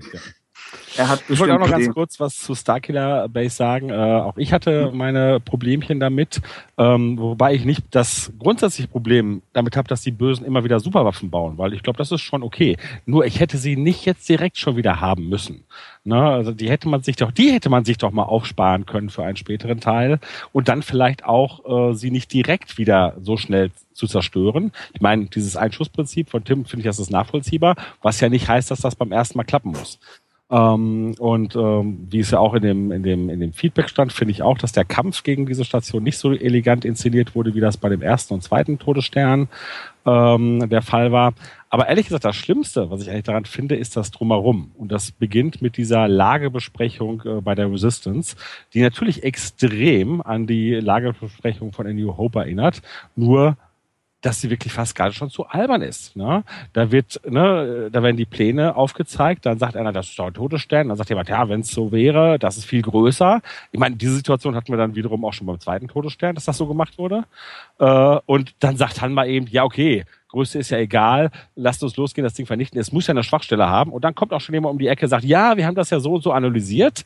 Das ist doch schon, also während das, ich sag mal, als Bedrohungselement in den anderen Filmen sehr klar war. Ich meine, in New Hope dreht sich, obwohl das ein MacGuffin ist, darum, hey, wir brauchen diese Pläne, um das Ding vernichten zu können. Und bei ähm, Return of the Jedi gibt es da zum einen die vielen Botaner, die gestorben sind, aber dann auch wirklich ein, ein wichtiges Handlungselement, oh, wir müssen erstmal diesen, diesen Schild ausschalten. Gibt's hier zwar auch alles, aber es ist alles mal eben so, ja klar, das müssen wir jetzt auch noch mal eben machen. Und das fand ich noch schlimmer, weil das war wirklich, oh, ich muss das jetzt hier gerade wohl durchstehen, dass man mir das alles noch mal im Schnelldurchgang serviert und dann auch noch in einer Weise, dass es so aussieht wie damals. Und ja. Und Captain ähm, Phasma war in der Hinsicht unmöglich, oder? naja, Das war, boah, also wie sie die wieder aufbauen wollen, ne, dass die sozusagen noch äh, bedrohlich rüberkommt, ist schon, das wird auch interessant. Naja, sie wird nicht mehr Teil der ersten Ordnung sein, weil die weiß schon, dass wenn sie jemals wieder aus diesem Müllschacht rauskommt, dass man sie wahrscheinlich standesrechtlich erschießen würde. Also wird sie sich wahrscheinlich selbstständig machen. Und dann ist sie tatsächlich vielleicht so etwas wie der Boba Fett der Sequel. Ah. Theorie. Interessante Mhm. Theorie, ja. Jo. Okay, äh, ich glaube, als nächstes im Plan haben wir Han Solo. Ben, möchtest du irgendeine Einleitung machen? Hm, Es ist ein riesiges Thema. Wir sollten vielleicht nicht mit seinem Tod anfangen, aber Christoph hatte schon angedeutet, es ist schwierig, dass er wieder auf seinen Stand von vor Episode 4 zurückgesetzt wurde. Was vielleicht eben auch den Fanservice-Aspekt hat, dass man sagt, was ist die Lieblingsversion des Charakters aus Fanperspektive? Und das ist halt nicht der General in Episode 6, sondern eben der Schmuggler. ja. Vielleicht, ja. Ja, schwierig ist es natürlich trotzdem, ne, dass, dass man Ja. äh, quasi auf Biegen und Brechen wieder diese, diese alte Figur hervorkramt. Ähm, ich muss sagen, für, ich liebe Han Solo schon, äh, aber er hat für mich niemals einen unglaublich großen Stellenwert in der gesamten Star Wars Geschichte gehabt und äh, ich glaube, ich hätte auf ihn verzichten können, weil die neuen Charaktere mir einfach schon ausreichend Persönlichkeit äh, gegeben haben und ich auch äh, an dem Punkt, wo Han Solo äh, im Film auftaucht, zwiegespalten war, ob ich mich jetzt tatsächlich freue. Äh, und das habe ich im Endeffekt schon, weil er mich doch überrascht hat, dadurch, dass, dass die Figur an sich wesentlich dynamischer war, als ich mir vielleicht gedacht hätte. Ähm, aber auf der anderen Seite war ich schon fast traurig, dass äh, dadurch die anderen Charaktere eine Zeit lang wieder etwas in den Hintergrund geraten. Und ganz ehrlich, das hätte es für mich dann vielleicht gar nicht gebraucht. Also klar, ähm, für mich ist dieser Moment äh, auf der Brücke zwischen Han und Ben ein unglaublich starker Moment und der ist vielleicht auch nur deshalb so stark, weil wir dann doch noch recht viel von Han in diesem Film sehen. Ähm, und wäre vielleicht längst nicht so gravierend gewesen, hätte man ihn einfach ja, zehn Minuten Screentime gegeben und dann zack, zack, wäre er schon gestorben. Das, das wäre wahrscheinlich auch der falsche Weg gewesen. Aber vielleicht hätte es dann ja auch gar nicht in diesem Film sein müssen. Ja, man hätte ja Han Solo immer mal wieder einstreuen können. Ähm, und so habe ich dann das Gefühl, dass er dann doch so kurzfristig ableben musste, ist wahrscheinlich auch eher ähm, Harrison Fords Schuld, in Anführungsstrichen. Ähm, weil wenn er dann in den kommenden Episoden noch auftaucht, was er ja scheinbar tut, ja, dann doch eher in sehr geringem Maße. Ähm, und deswegen, wie gesagt, also ich bin zwiegespalten, weil ich der Meinung bin, die neuen Charaktere geben genug her, so dass ich Han Solo eigentlich nicht bräuchte. Ich bin mir aber auch nicht sicher, wie man ihn jetzt ausreichend in die Geschichte hätte einweben müssen, einflechten müssen, damit sein Tod dementsprechend noch eine gewisse Bedeutung hat in diesem Film. Ja. Also die Bedeutung war ja schon irgendwie, zumindest die Bedeutung der Figur war ja gegeben durch Kylo Ren einfach, ne? Ja, ja, klar, aber ich denke, wenn wir jetzt, wenn Han Solo nicht tatsächlich Teil dieses Abenteuers gewesen wäre, was wir jetzt bis zu der Konfrontation auf der Brücke äh, erlebt haben, dann weiß ich nicht. Also ich bin mir nicht sicher, dass sich das tatsächlich dann besser angefühlt hätte, ja, wenn er einfach nur so, ja, Han Solo, den gibt's auch noch und und hier ist er auf einmal und äh, ja, jetzt ist er auch tot. Ja, also äh, wäre mir dann vermutlich sehr egal gewesen, dieser Moment. Und das hätte wahrscheinlich auch äh, für Kylo Ren, sage ich mal, äh, für, für, für die Figur, hätte es sie nochmal deutlich abgeschwächt, weil dadurch, dass wir, dass Han Solo in diesem Film mehr Bedeutung äh, zugestanden wird, ja, gewinnt auch Ben an Bedeutung, weil wir von ihm nicht allzu viel sehen. Ja, aber dadurch, dass, dass wir wissen, wer sein Vater ist, dass wir nochmal dran erinnert werden, in was für einem Zustand sich sein Vater derzeit befindet, was er für eine äh, Person ist, wird natürlich auch der Tod des Vaters aufgewertet und somit natürlich auch die Entscheidung, die die Ben bzw. Kylo Ren für sich und äh, das Leben seines Vaters letztendlich trifft. Und deshalb äh, wüsste ich jetzt nicht, wie man es hätte vielleicht besser machen sollen. Aber wenn jemand eine Idee hat, bin ich sehr dankbar. Tatsächlich ähm, bin ich ganz froh, dass ich da sagen muss, es für mich musste es nicht anders sein. Nach dem ersten äh, Film, also als ich den das erste Mal geschaut habe, hatte ich mich auch mal mit Christoph ausgetauscht und da waren wir sehr einer Meinung. Äh, auch ich habe gedacht, nein, der Han, den wir kennen, der hätte seine Leute nicht verlassen und ähm, äh, ne, dass man wieder so zurückgeht äh, äh, auf, auf das frühere Niveau.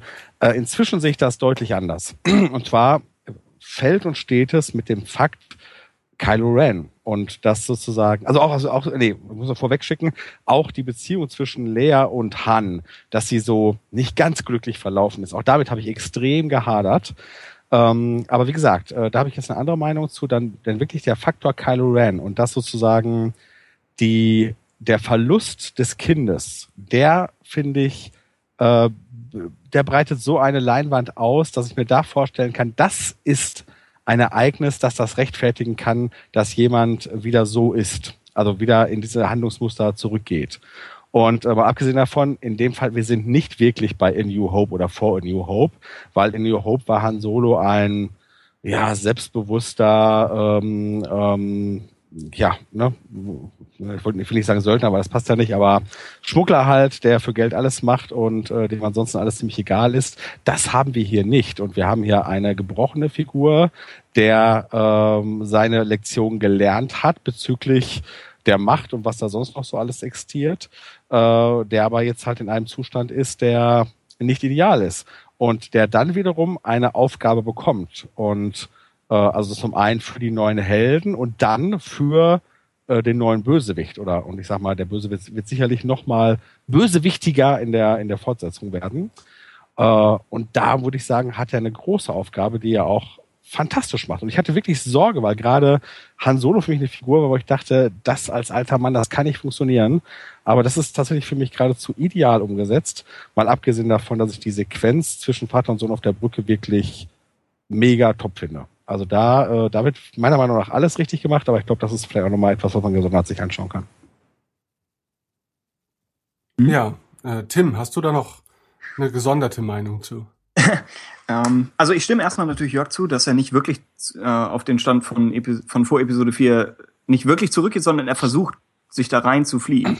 Das heißt, er spielt eigentlich als alter Mann nochmal den, den jungen Typen, weil er vielleicht auch, das wirkt fast so, als ob du vergessen willst, dass das Leben bis dahin immer passiert ist.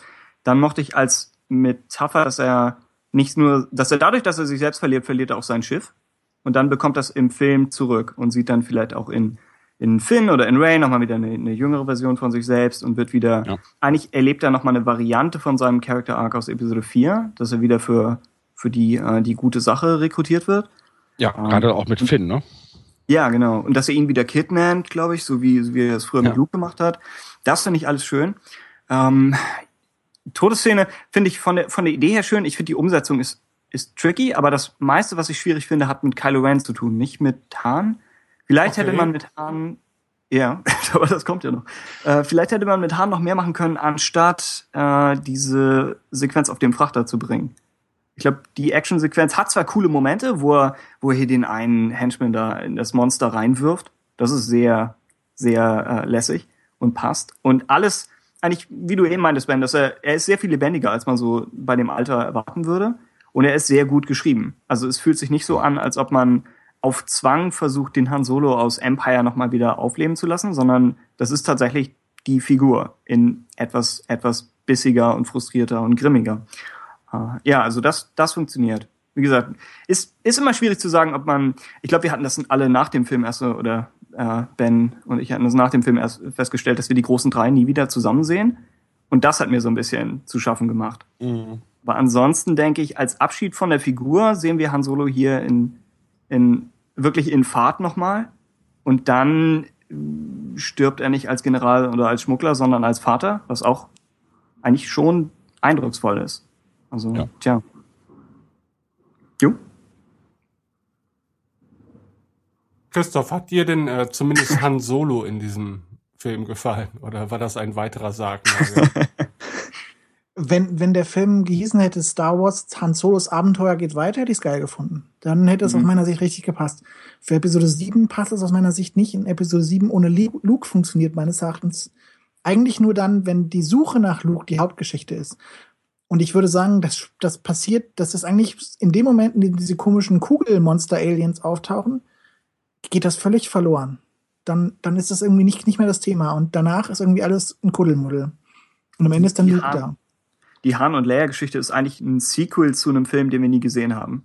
Ja, äh, generell habe ich das Gefühl, das ist ein Sequel zu einem Film, den wir nicht gesehen haben. Das ist einfach viel zu viel zu viel vorher hätte, wie gesagt, hätte passieren müssen, damit das funktioniert. Also insofern, und ich finde ja sonst, ich finde, Hans Solo war nie die wirkliche Hauptfigur. Er war immer der coole Typ, der sich über die Hauptfigur lustig gemacht hat. Und Mhm. ich finde, er, das, das funktioniert so nicht. Also ich war noch nie ein richtiger Han Solo-Fan, ich werde es auch nicht mehr werden nach dem Film. Ähm, aber ich, ich finde, er ist einfach zu präsent. Und danach passiert der Rest einfach viel zu gehetzt. Also generell habe ich das Gefühl, dieser Film ist viel, viel zu gehetzt, dass er eigentlich die gesamte Entwicklung, die man in, in den klassischen Trilogie mit drei Filmen versucht hat zu machen, auch mit ähm, ich rette Vader oder ich bekehre ihn zurück oder er oder jemand verfällt der dunklen Seite, das haben wir hier quasi in, in zwei Stunden. Und ich finde, das, das funktioniert dadurch nicht. Wobei ich mich da frage, ob dann nicht einfach bei Lucasfilm oder bei Disney einfach falsche Vorstellungen vorgeherrscht haben, dass man sich gesagt hat, ach, diese Saga ist jetzt so unpopulär, weil die Prequels waren so scheiße. Vielleicht hat man so lange in irgendwelchen Internetforen gestochert, bis man der Auffassung war und dachte dann, wir müssen unbedingt Fanservice machen, wir brauchen unbedingt Harrison Ford als Zugpferd. Und egal was er will, das kriegt er dann auch. Und wenn er will, dass er die Hälfte des Films füllt, dann kriegt er das eben. Und also meines Erachtens hat man einfach aufs falsche Pferd gesetzt. Aber na, ich, na, da komme ich nicht ganz klar mit. Ich meine, dass der Film gehetzt ist, das sehe ich genauso, aber das hat ja ist auch nochmal ein ganz anderes Thema. Aber Han Solo ist ja auch hier nicht die Hauptfigur. Ne? Er ist jetzt der Mittler. Er ist im Prinzip ja, er hat ja ein bisschen auch die Aufgabe eines Ben Kenobi, auch jetzt nicht auf der Seite der Macht, aber er führt diese Figuren in dieses Universum ein. Und da ist es jetzt halt nicht der alte weise Zauberer, sondern es ist der alte bissige Seebär. Äh, und äh, dann, wie gesagt, im, im äh, sozusagen im äh, letztendlichen Punkt ist seine Aufgabe dann noch eine ganz wichtige, nämlich wirklich halt die Helden sozusagen an ihre Position zu bringen und halt auch noch den Bösewicht. Und ähm, natürlich ist er nicht Luke Skywalker, ähm, nur Luke Skywalker in dieser Position wäre eigentlich zu mächtig gewesen. Ich bin sehr gespannt, was man mit Luke machen wird im nächsten Teil. Ähm, und äh, ja, ich finde, er ist eigentlich geradezu ideal für diese, für diese Aufgabe. Also ich finde, diese Behauptung, dass Luke zu mächtig gewesen wäre, ist irgendwie seltsam. Weil Qui-Gon war zu mächtig und hat, hat Obi-Wan und Anakin überschattet und, und Alec Guinness hat äh, als Obi-Wan hat Luke überschattet. Das durfte er ja auch. Das war ja auch völlig okay. Ich verstehe nicht diese Angst davor, eine starke Mentorfigur zu haben und die Angst davor, das könnte dann die Helden schwächer machen. Also meines Erachtens ist es einfach nur Unfähigkeit, wenn man das nicht hinkriegt. Naja, sagen wir mal so. Ähm, nee, würde ich, würde ich so nicht sagen. Denn in beiden Fällen, die du genannt hast, sterben diese Mentorenfiguren aus gutem Grund im ersten Film.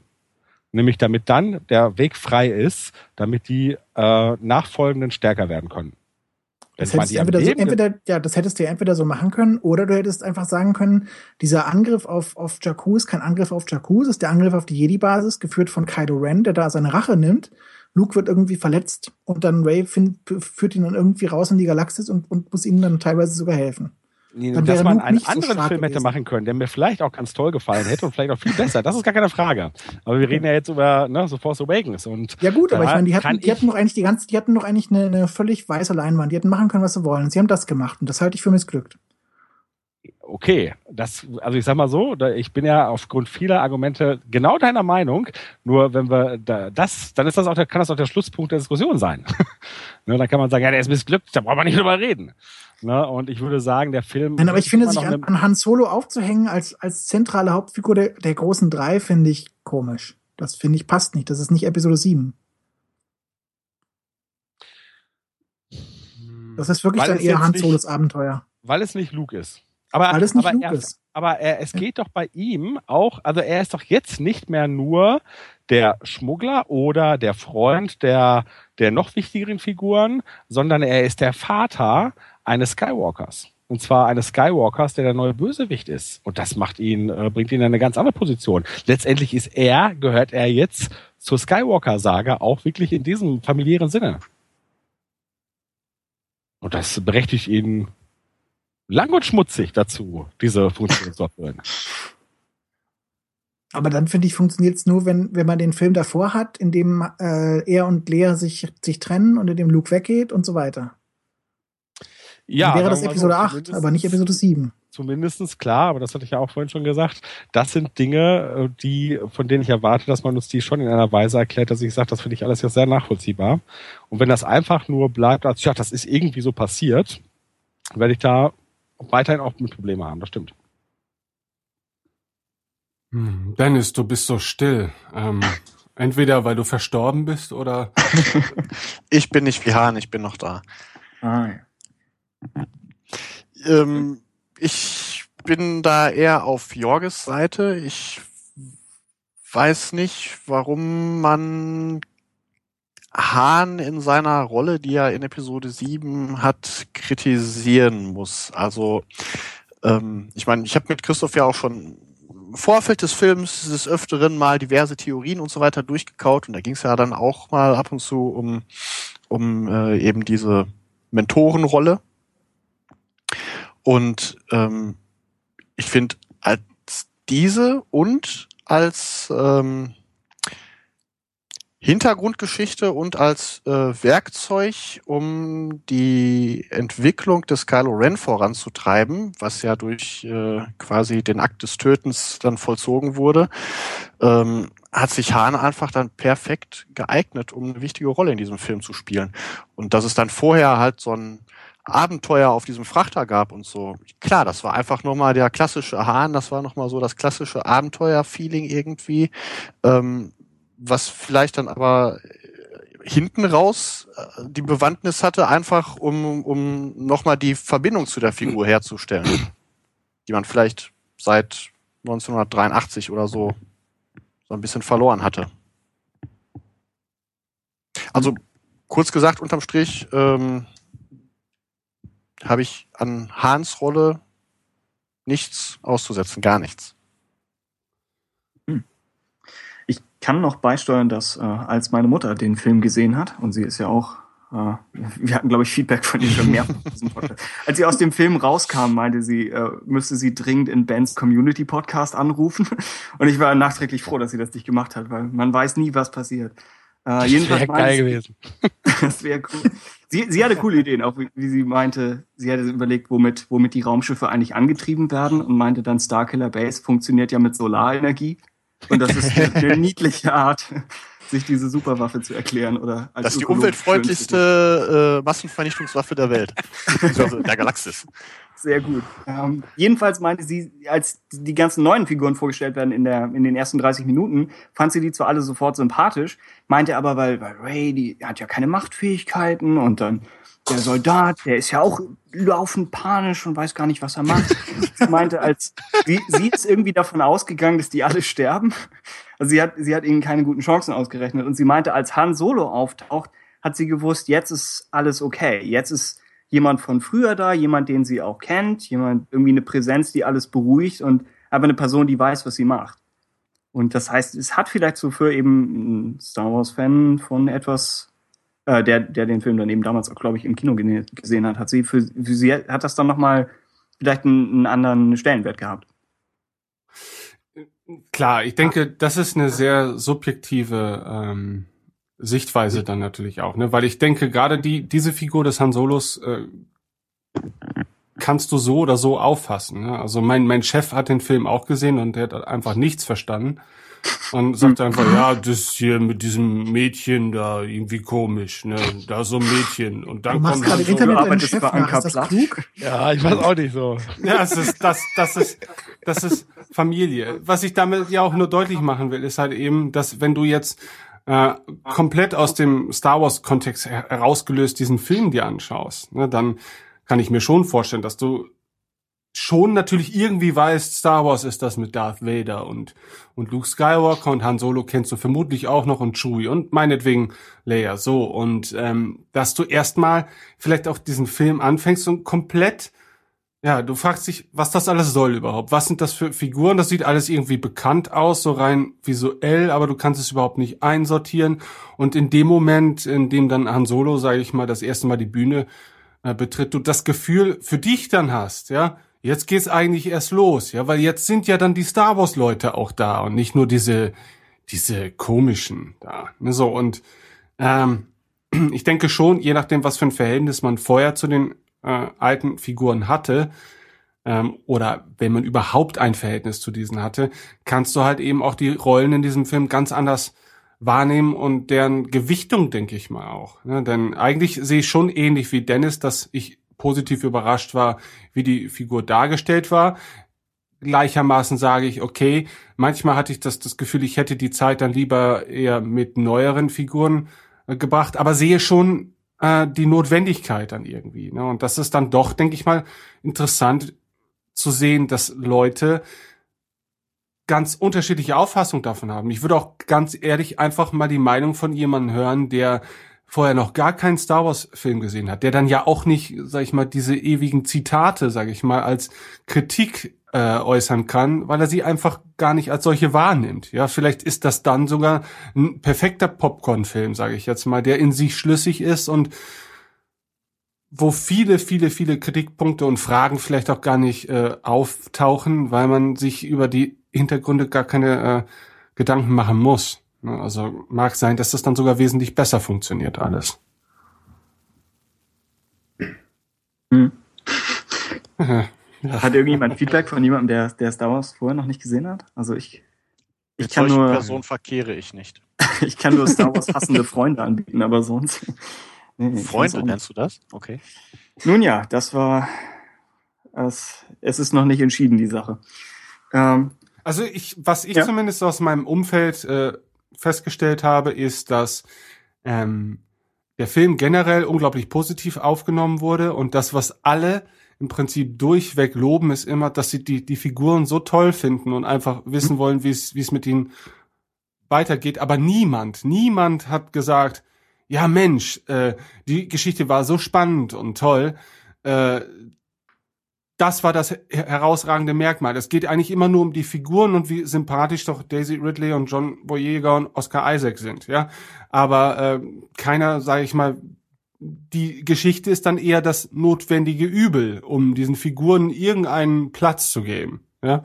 Und ähm, ja, das ist natürlich, wenn man es aus der Perspektive eines Filmschaffenden betrachtet, weiß ich nicht, ob man sich dann freuen kann halt eben, weil ich glaube, das ist eben das, was J.J. Abrams sehr gut kann, Figuren einführen und äh, sie dem Publikum näher bringen. Ja, das fällt mir auch bei den Star Trek Filmen auf, wo, wo ich einfach von vornherein eigentlich dagegen war, dass sowas überhaupt passiert und dann habe ich Star Trek äh, 2009 gesehen und fand die Figuren alle grundsympathisch.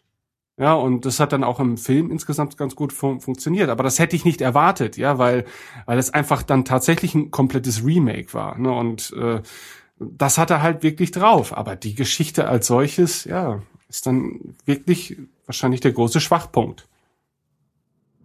Hm. Das ist generell die, die Zeit momentan. Also die Marvel-Sachen verkaufen sich ja auch alle rein über die Figuren.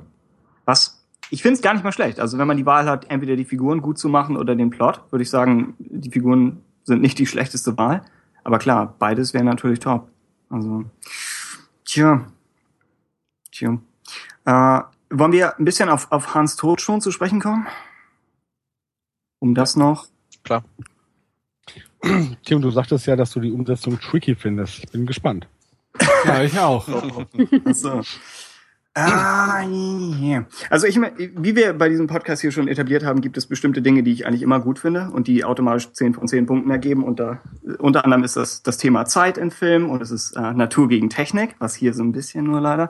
Äh, und es ist diese ganze Vater-Sohn-Kiste, die eigentlich, also äh, bei Super 8 war ich auch am Ende eigentlich äh, ziemlich gerührt. Und das ist ja auch von Abrams. Also ich eigentlich müsste ich diese Szene mögen und ich mag sie inzwischen deutlich mehr als vorher und werde mich da wahrscheinlich durch mit Unterstützung der Bücher noch noch viel besser mit anfreunden können und ich finde das Thema sitzt, also was Hahn eigentlich sagt, ist egal wie tief du gefallen bist, du kannst immer noch, du kannst dich immer noch anders entscheiden, du kannst immer noch nach Hause kommen, was so die die ultra positive, vielleicht zu positive, aber wirklich schöne Botschaft ist, die die Star Wars immer äh, zum Thema Erlösung hatte. Also das ist top die, ein Teil des Problems ist, wenn ich Kylo Ren sehe, auch ohne Maske, denke ich nicht, oh, das ist der Sohn von Han Solo.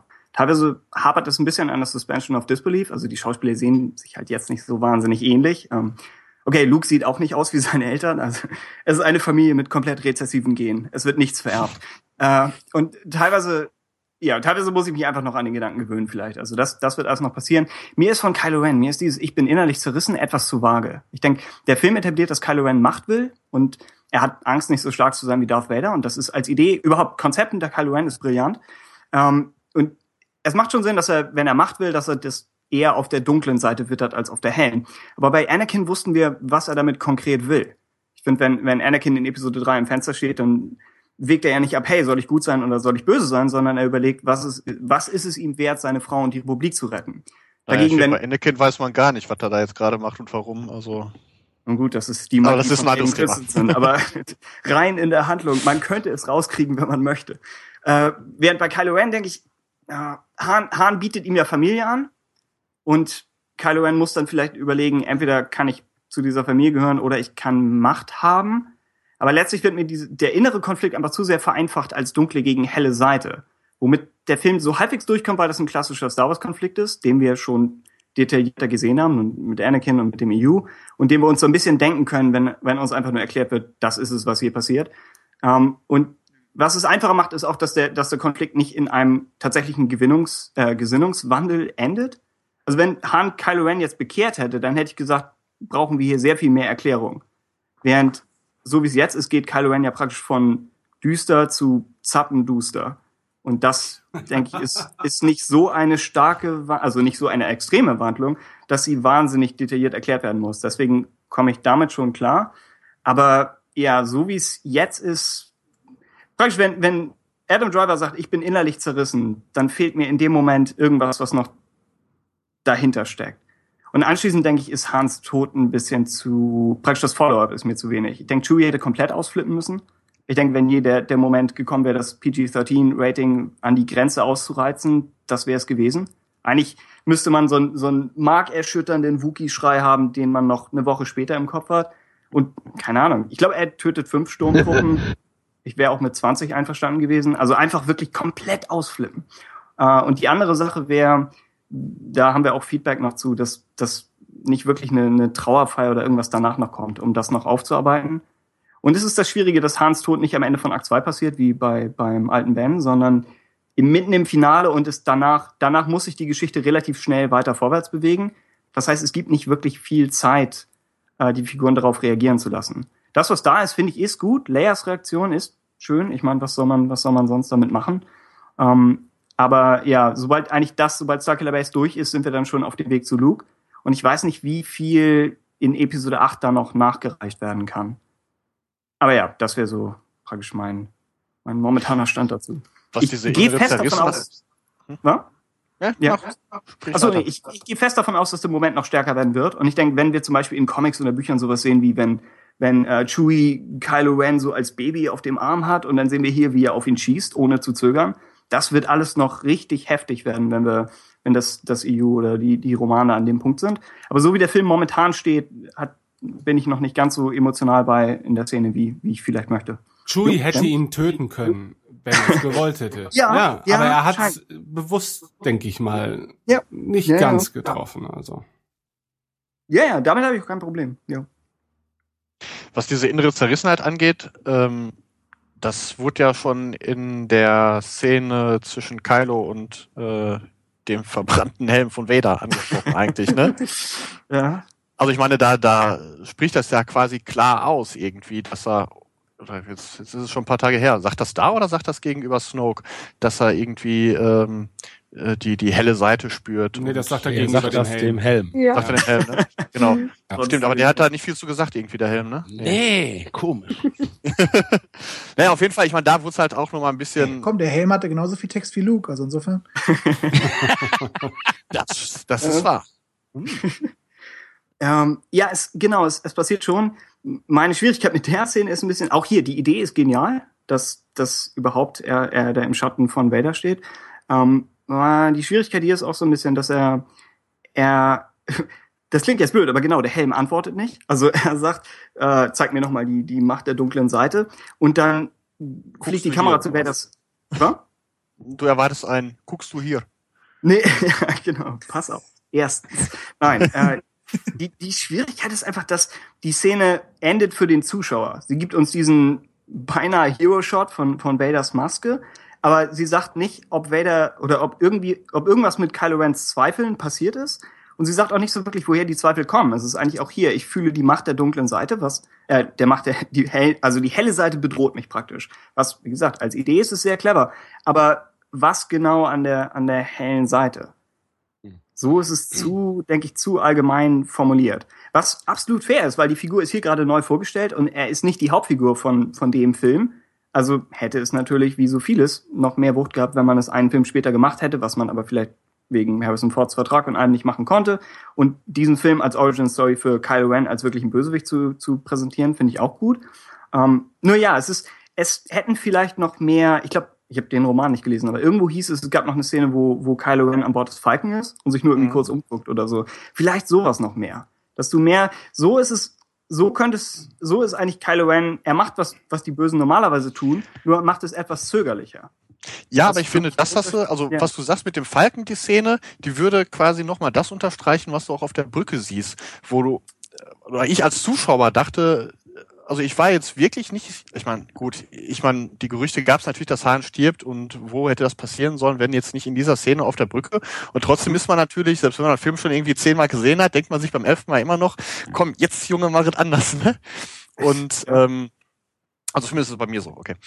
Und ähm, in der Szene war ich halt wirklich nicht sicher, okay, ähm, lässt er sich jetzt vielleicht doch, und wenn es nur für, für einen Augenblick ist oder so, ähm, doch rüberziehen wieder ins Licht oder ähm, tötet er ihn jetzt wirklich? Ist das nur ein Spiel von ihm, dass er quasi so tut, als würde er sich überlegen, ähm, äh, das, das Dunkle quasi hinter sich zu lassen und Hans auf, auf Hans Angebot einzugehen? Ähm, oder ist es wirklich eben sein innerer Konflikt? Und ich glaube, es ist wirklich sein innerer Konflikt und dann irgendwann ab einem bestimmten Zeitpunkt auf dieser Brücke denkt er sich, scheiße, so jetzt zieh's durch, ne? Ja. Ähm, und von daher finde ich diese innere Zerrissenheit, ähm, mal abgesehen von diesem sehr ähm, Hol- Holzhammer auf die Nase Spruch, ich bin innerlich zerrissen, eigentlich ganz gut dargestellt, auch ohne die Falkenszene, die das quasi nur noch mal irgendwie so ein bisschen untermauert hätte. Ich denke, es hilft noch ein bisschen der Sache, dass er, wenn Starkiller Base abgefeuert wird, dass er allein ist auf der Brücke, praktisch weg von dieser fanatischen Armee, die die First Order auf dem Planeten selbst hat, und dass er dem, dem praktisch dem, dem, dem äh, Verlauf der, der Waffe, dass er dem folgt, und du nicht genau weißt, was er persönlich jetzt davon hält. Mhm. Das finde ich funktioniert auch gut. Also wie gesagt, wenn, wenn noch mehr dazu kommt oder wenn man, wie gesagt, vielleicht hat der Roman mehr drin, ich habe kein, kein grundsätzliches Problem mit dem, was passiert. Mir sind es nur zu wenig Einblicke oder irgendwie noch zu wenig Details. Ja, also ich kann jetzt deine Meinung da sehr gut nachvollziehen, aber das ist ja etwas, was nicht aufgrund dieser Szene so ist, sondern aufgrund der Problematik, die wir ja schon vorhin angesprochen haben, dass uns unter anderem zu Kylo Ren zu wenig an die Hand gegeben wird. Wir Ja, wissen nicht, warum er gefallen ist, ne? Ja, Exakt, stimmt. ne? Und das Ja. macht diese Szene problematisch. Und das sehe ich genauso. Ne? Mhm. Wenn ich jetzt aber, und das muss ich ja jetzt einfach, ich muss es jetzt akzeptieren, dass es mir hoffentlich irgendwann erklärt wird, dann kann ich sagen, dass ich die Szene auf der Brücke nur fantastisch finde. Ne? Weil wir haben zum einen hier wirklich auch sehr schön versinnbildlich, wirklich, ne, sozusagen das Gut gegen Böse. Ne? Es ist so, Han ist auf der linken Seite, die heller ist, Kylo ist auf der rechten im Dunkeln. Es wird dann nochmal ganz stark, wenn sich oben diese, diese Tür öffnet, äh, wo dann Finn und Ray sozusagen reinschauen und dann wird ja sogar noch der Strahl, der göttliche Strahl von oben sozusagen auf die Seite von Han geworfen. Und wenn dann der Wechsel passiert, wenn äh, Kylo Ren sozusagen äh, dann doch immer deutlicher macht, dass Dann ist die er, Sonne leer gesaugt. Ja. Genau, dass hier so ein doppeldeutiges Spiel, so ein Sprachspiel äh, getrieben wird, dass seine Zerrissenheit und dass er die Hilfe braucht, äh, dass dieser Schmerz aufhört, die ja eigentlich eine Hoffnung äh, ausdrücken könnte und das für Han ja auch in dem Moment tut. Es ist ja eigentlich die Bitte darum, dass er sich jetzt hier opfert im, im schlechten Sinne, dass er jetzt den äh, Weg zu Ende gehen kann. Ja, und das ist dann der Moment, wo die Sonne ausgesaugt wird und es wird komplett dunkel. Und äh, das dann noch in der Situation, in der äh, er sozusagen ähm, äh, Han das Schwert in dieser Hand gedrückt hat. Ne? Beide um, äh, um, umklammern es noch. Und das Ganze als Reminiszenz an auf der einen Seite die ähm, Szene in Empire Strike Back auf diesem Ausleger, gleichzeitig aber auch auf äh, im, im Thronsaal, wenn es darum geht, äh, dass, dass sozusagen ähm, Vader äh, die Entscheidung machen muss, wie er sich entscheidet, was natürlich dann halt entgegengesetzt ist. Also das ist tatsächlich auf jeder Ebene, inszenatorisch, von den Dialogen, äh, ne, von, von dem Lichteinsatz und so weiter, einfach nur groß.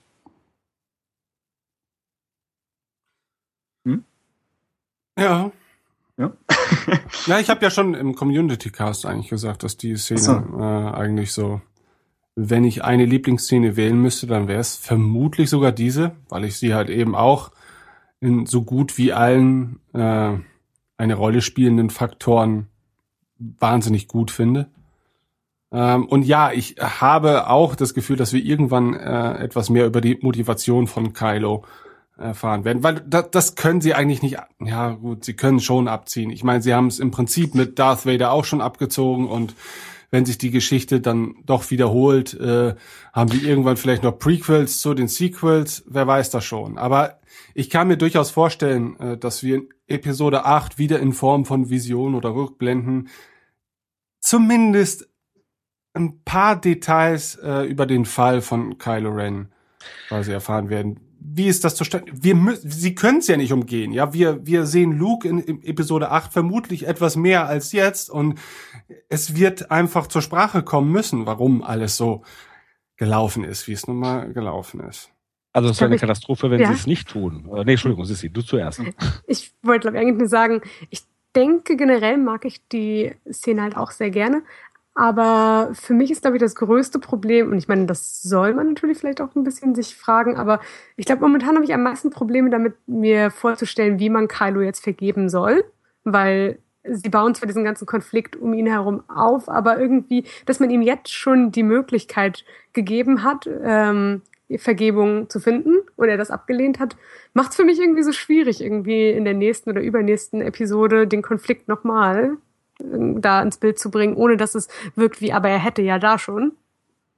Du meinst, wenn er am Ende des nächsten Films auf die helle Seite zurückkommt, dann war es eigentlich alles für nichts. Genau, oder wär, ja, ja, eigentlich jetzt, wo er seinen Vater getötet hat, muss er erstmal richtig dunkel sein. Genau. Oder, oder Han Solos Tod war, war komplett umsonst. Oder Ja. eben halt durch eben eine Erzählung von, warum er jetzt überhaupt gefallen ist, vielleicht etwas mit reinbringen, was das mehr erklären könnte, seine Motive irgendwie zurechtzurücken. Aber so per se jetzt finde ich es noch ein bisschen schwierig. Und das ist, glaube ich, das, was ich momentan noch am ehesten problematisch an ihm finde. Weil ansonsten gefällt mir der Charakter sehr gut. Ja. Ja. Ich meine, es kann natürlich sein, das wissen wir nicht, dass er am Ende keine Versöhnung findet. Ne? Das wäre ja. Ja. durchaus mal eine andere Alternative. Äh, aber ich bin auch der Meinung, sie müssen uns nachreichen, wie es zu dem ursprünglichen Fall gekommen ist, weil es ist nicht, finde ich, wie bei Vader. Vader war erstmal nur ein Bösewicht und dann hat man erkannt, oh, okay, das ist der Vater und am Ende wird er ja auch wieder zurückgeholt, aber da kann man sich immer noch vorstellen, naja gut, da gab es verschiedene Gründe, aber das war für uns erstmal nur ein Jedi, der gefallen ist. Bei ähm, Kylo Ren ist es, wie gesagt, das ist der, das ist der Sohn von Han und Leia, der von Luke, also derjenige, der genau weiß, auf was es eigentlich ankommt, nicht so die alten Jedi, die ja alles falsch gemacht haben. Wenn der unter diesen Umständen fällt, muss das verdammt gute Gründe haben. Ja, und da auf die bin ich sehr gespannt. Und ich meine, letztendlich. Das könnte kann, ja auch nochmal deutlich Exakt, dann. genau. Ja. Also ich sag mal, das muss die Trumpfkarte sein. Aber auch die, und es reicht ja nicht nur zu sagen, hey, der ist besonders geschickt, sondern das muss ich auch wirklich erkennen können. Ich muss wirklich das Gefühl haben, oh, der hat was in der Hand, dass er wirklich sogar noch überzeugender ist als der Mensch, der Darth Vader hat sterben sehen, der gesehen hat, wie Anakin Skywalker zurückkommt und der eigentlich seinem äh, ne, äh, Anverwandten sagen kann, hör mal, lass dir nichts erzählen, äh, Darth Vader wollte das alles nicht hinterher und er hat das bereut und so weiter. Ähm, also da muss schon wirklich was Gutes kommen. Ja, aber Moment, Moment, Moment. Ja, selbst wenn Darth Vader im Nachhinein, äh, wer sagt denn, dass er das nicht wollte? In der Situation, in der er damals steckte, hätte er vielleicht auch ein zweites Mal exakt so gehandelt, wenn in Aussicht stünde, dass Padmes Leben erhalten wird. Ja, so. okay. Und äh, aus Bens Perspektive kann, wir, wie gesagt, sofern wir noch nichts über die, äh, über den Ursprung dieses Falls wissen, ist es natürlich jetzt alles sehr hanebüchen, was wir hier diskutieren. Aber solange die persönliche Motivation nur ausreichend ist und das kann ja so viel sein und wir wissen ja auch noch nicht exakt, äh, was mit Ray jetzt überhaupt ist über ihre Ursprünge. Ja, es gibt ja verschiedenste Theorien, ne? auch dass sie ja Überlebende des Massakers in der Jedi Akademie ist und wer weiß in welcher Beziehung Ben und Ray damals vielleicht schon standen, ja und wer weiß inwieweit das auch zur Motivation beigetragen hat. Ähm, Aber wir sehen auch schon einen wesentlichen Unterschied zwischen ihm und Anakin. Bei Anakin ist das so, eigentlich wollte der in der Prequel-Trilogie gut sein. Und seine Angst, damit, dass er diese Leute verlieren könnte, die drängt ihn da- ihn da letztendlich hin. Ne? Ja. Während wir bei Kylo jemand haben, von dem wir hören, ach, das Schlimme ist, dass diese gute Seite immer noch nach mir ruft und der tut richtig aktiv etwas dafür, dass er das endlich schafft. Und ich meine, das ist das Besondere. Das macht auch wirklich diese Figur und diese Ausgangsposition, die wir jetzt haben, äh, fantastisch. Ja. Nur trotzdem muss diese Motivation irgendwann äh, gefüttert werden. Na, ich würde sagen, fantastisch. Ne? Das ist wirklich ein gutes Gegenkonzept zu dem, was bei Anakin passiert. Ne? Wir haben hier anscheinend jemand, wir haben hier wahrscheinlich, also anscheinend wirklich eine soziopathische Struktur, der sagt, so, ähm, ich will böse werden. Ne? Äh, aber was ist der Grund dafür? Und äh, ja. Ja, weiß ich nicht. Ich meine, was sind das für, für Leute, die. ja, aber ich meine, was sind das für, für, für Leute, die Bushaltestellen anzünden, ja? Äh, das kann ja auch nicht, kann ja auch nicht sein, dass die immer eine schwere Kin- Kindheit hatten oder keine Ahnung, dass da jetzt wirklich eine zielgerichtete Motivation dahinter stand oder dass es immer eine Mutprobe ist. Ich glaube, es gibt einfach manche Leute, äh, die, die wollen die Welt brennen sehen, wie, wie man ja so schön sagt, oder die einfach was das angeht, denen fehlt ein bisschen was. Geistig. Äh, Ja, aber der wäre dann, glaube ich, aber diese Leute sind dann nicht so zerrissen, dass sie das Gefühl haben, ach Gott, die helle Seite ruft immer noch nach mir. Na, das sind so Leute, die sagen, haha, jetzt habe ich gerade auch der Spinner schon alle Beine ausgerissen und ich nehme jetzt die nächste Spinne. Ja, ja, stimmt. Okay, den, den Eindruck macht Kylo eigentlich auch nicht. Ich könnte kurz noch mal durch das Feedback zu Han Solo durchrattern. Ja, ratter doch mal. Es wird gerattert werden, äh, um das, um das abgehakt zu haben. Und theoretisch haben wir auch zu Kylo Ren noch irrsinnig viel, aber ja, es hilft alles nichts. Also äh, macht euch einen Tee in der Zwischenzeit. Äh, Thrawn 2013 sagt, er ist ein wenig enttäuscht, da Hans Ableben nicht einem Solo würdig war. Es diente mehr der Charakterentwicklung seines Sohnes. Aber er sagt, allgemein sehe ich es als mutige, vielleicht nicht ideale Weiterführung der Han-Leia-Story. Sunrider sagt, Hans Tod wurde wirklich etwas zu seicht behandelt. Einzig Chewbacca's Reaktion gefiel mir da sehr gut. Uh, Obi-Wan 1989 sagt, seine schlimmsten Befürchtungen sind eingetreten. Han, warum? Jeder außer Han, er und Leia hatten nicht einmal genug Zeit zu erklären, was da in den 30 Jahren passiert ist. Wirklich, wenn man ihn schon umbringen muss, dann kann man den beiden wenigstens einen I love you, I know gönnen. Uh, Chris sagt, Hans Tod ist irgendwie, ich weiß nicht, die Reaktion der Anwesenden, vor allem Chewies, war schon gut, aber für einen Helden und General der Rebellion und einen der Fan-Favorites hätte ich schon gerne im nächsten Film doch eine Art Trauerfeier oder so. Ich weiß, dass es zu Ende des Films sonst, in, dass es das Ende des Films sonst in die Länge gezogen hätte. Trotzdem war es für eine so wichtige Figur zu wenig. Aber cool fand ich die vielen Han Solo Momente vorher, also waghalsige Hyperraumsprünge und gute Sprüche. Äh, Chris Joe sagt, keine, meine Lieblingsfigur in dem Star Wars Universum. Schön fand ich, dass es Schön fand ich, nachdem es ja keine langjährige Partnerschaft mit Leia gab, äh, dass Han wieder zu dem kam, was er immer am besten konnte, schmuggeln. Sein verschmitztes Lächeln und seine One-Liner haben mir wieder ein Lächeln ins Gesicht gezaubert. Die Szenen mit Leia fand ich persönlich nicht so toll, aber das lag eher mit an Carrie Fisher oder Leia. Bei Hans Tod lief mir schon eine kleine Wange, eine kleine Träne die Wange runter. Ich habe nicht die Gesetze der Realität aufgehoben. Erst hatte ich an einen Heldentod gedacht, aber er stirbt, um seinen Sohn zu retten. Ich finde auch mit schweren Herzen, es war wohl notwendig, einen der alten Haudegen sterben zu lassen. Äh, Senja sagt, die fehlende Trauerfeier für Han Solo hat eine Freundin, mit der ich im Kino war, auch sofort beklagt. Irgendwie untypisch für Star Wars, dass da nicht gebührend Abschied genommen wurde. Und schließlich sagt Marco noch, für einen, einen imposanteren Abgang für Han Solo hätte er sich schon gewünscht. Das wäre doch das das wäre doch das Ende Chewbacca's in einem Roman, ich weiß nicht mehr welcher es war, der öfter von euch angesprochen wurde, toll gewesen. Er sagt, von einem Mond erschlagen. Spektakulärer geht es ja kaum. Immerhin war sein Tod wirklich überraschend für mich. Ich glaube, Vector Prime wäre das mit, mit Chewie. Und klar, das ist so ein bisschen das Gegenteil. Das ist relativ unspektakulär verglichen mit dem Mond, aber dafür emotional nochmal mehr aufgeladen. Wobei das interessante Spiegelbild natürlich ist, dass Chewie im EU stirbt, um Han Solos Sohn zu retten. Hier wird Han Solo von seinem Sohn getötet und äh, Chewie feuert auf ihn. Also ich weiß nicht, ob es Absicht war oder ob da wirklich irgendjemand Vector Prime gelesen hat, aber es ist ein, eine interessante verdrehte Version. Jupp, das wäre alles zu Han. Dann könnten wir als nächstes über Ray sprechen. Ben, was meinst du? Ich liebe Ray. Gut. Dann über Finn. ja. ich liebe Finn. Ja. Okay. Ja, und Poe auch. Gut. Und ja, ich finde die Folge doch ganz kurz, wenn es so weitergeht. Ja. ja, also ich, ich kann über die Figuren selber nicht nicht allzu viel sagen. Für mich sind sie halt wirklich die, die herausstechenden Merkmale in diesem Film und täuschen halt über all das hinweg, was mir dann eher doch fehlt und was mir jetzt auch im Verlaufe des Casts wieder mal aufgefallen ist, dass da doch, ja, dass da doch Dinge sind, über die ich selber gar nicht nachdenken möchte, um mir meine eigene Filmerfahrung nicht so ein bisschen zu verderben. Ja. Guter Tipp übrigens an alle Hörer, geht bloß nicht auf Facebook oder in irgendwelche Facebook Star Wars Gruppen oder sowas. Das, also zur Zeit ist das echt ein Minenfeld. ja. Also das ist sehr, sehr anstrengend. Sowohl äh, in dem Sinne, dass man unglaublich viel Eigenleistung aufbringen muss, um diese Posts überhaupt verständlich zu machen, ja. Ähm, aber auch, ja, was immer dann, wenn Meinungen aufeinandertreffen, ist Facebook das denkbar schlechteste Medium. ja, gut. Okay.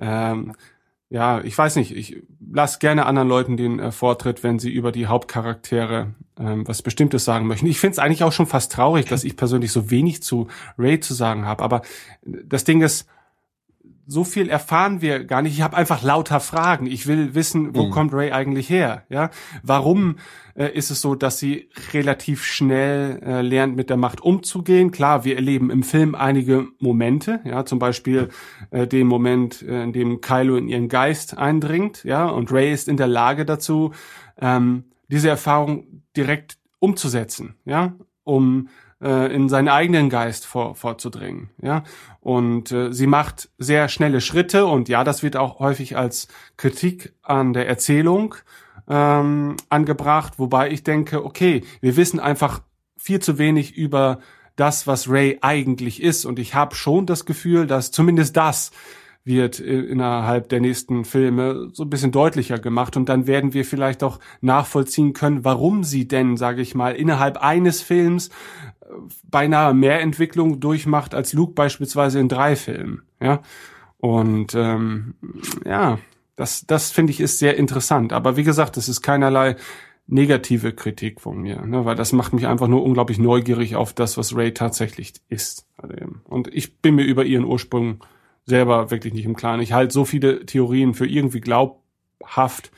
Und am Ende ist das Ergebnis vermutlich sogar ein sehr langweiliges, aber eins, was erzählerisch vielleicht sich am besten einfügen mag.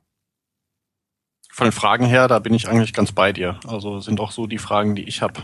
Ähm, ansonsten muss ich zu Ray sagen, da haben sie eigentlich so viel richtig gemacht.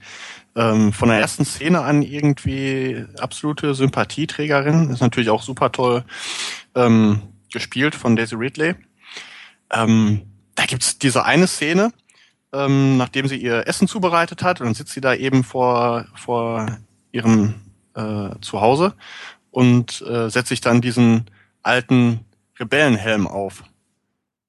Und das fand ich einfach irgendwie einfach total süß. Keine Ahnung. Ich meine, das hat jetzt, das war einfach nur so eine, so eine kleine, völlig unbedeutende Szene irgendwie, die mir aber diese Figur so liebenswert gemacht hat. Fand ich einfach total genial. So ein kleiner, ruhiger Moment. Sie sitzt da und äh, ja, dann hat sie da diesen Rebellenhelm. Vielleicht träumt sie auch so ein bisschen von was Größerem. Natürlich, da gab es ja auch noch eine andere Szene, wo das so ein bisschen rüberkam. Äh, aber das war so eine der Szenen, die sogar tatsächlich im ganzen Film für mich raussticht. Und auch so toll, dass es funktioniert, ohne dass die Figur auch nur einmal ansatzweise irgendwie sexualisiert wird oder so. Ne? Also ich, äh, da gibt es im Prinzip, finde ich, für mich kaum vergleichbare weibliche Helden in irgendwelchen Filmen. Ja, auch die Tribute von Panem oder so, da wird äh, Jennifer Lawrence jedes Mal in einen, was weiß ich, möglichst engen Latexanzug reingequetscht, um dann doch noch irgendwie ihr, ihr Gesäß äh, möglichst äh, bombastisch ins Bild zu halten und so weiter. Und ich meine, ich mag Jen Jennifer Film Lawrence. nicht gesehen hat, hat jetzt echt einen komischen Eindruck. ja, keine Ahnung. Ich werde ihn mir demnächst angucken, auf jeden Fall. Ich beschränke es jetzt vielleicht auch auf etwas, was es nicht ist. Aber ähm, ich habe es zumindest sehr positiv wahrgenommen, dass ich äh, einfach ähm, mich in die Figur von Ray verliebt habe, ohne dass alles, was ich jetzt sage, ist falsch. Absolut. Ja. Mhm. Sissy, Okay. weißt du denn, was ich meine? Ja, das weiß ich. Ich glaube, ich rette dich jetzt Okay. raus. Ja, es, es ist so eine, wie, Ja. eine Art Geschwisterliebe. Das ist, Oh nein, nee, Sissy, ich halt hör ihn auf. Sag was. Ja, macht, macht weiter. Ich, ich, ich finde sie einfach sehr, sehr, sehr toll. Ja, ähm, auf eine sehr platonische, freundliche und doch verliebte Art und Weise. So. Also ich kann echt zu Ray sagen, sie ist so im Grunde alles, was ich mir auch so von Trailern und was man vorher über sie wusste, versprochen habe, wenn nicht gar sogar mehr. Also auch die Art, wie sie wirklich, was eigentlich schon gesagt wurde, in Szene gesetzt wurde in ihrem ersten Auftritt, dass das alles auch mit der Musik und ihre Theme ist ja auch wirklich im Soundtrack so zentral. Das ist echt äh, richtig gut. Also das weiß ich nicht, das hat war für mich ähm, wirklich erfrischend und befreiend, auch einen weiblichen Charakter in Star Wars jetzt so zu sehen, dass sie im Grunde eigentlich cooler inszeniert wird als Luke in A New Hope. Und das war, ja, das war irgendwie fast für mich ein bisschen wie ein Friedensangebot bei all den weiblichen Star Wars Charakteren, die ich na, schon eher mangelhaft finde. Und eben halt auch tatsächlich cool, mal eine Frau zu haben, die auch ein Lichtschwert später in der Hand hat. Ähm, und dementsprechend, ich würde für sagen, sogar sie wäre für mich persönlich nach Ahsoka, glaube ich, eine, also ich glaube nicht unbedingt nach Ahsoka, weil jetzt die beiden, die beiden miteinander zu vergleichen, finde ich jetzt auch schwierig und ich tendiere dazu, dass wenn Ray jetzt auch noch länger aufgebaut wird, sie wahrscheinlich sogar ein besserer Charakter wäre.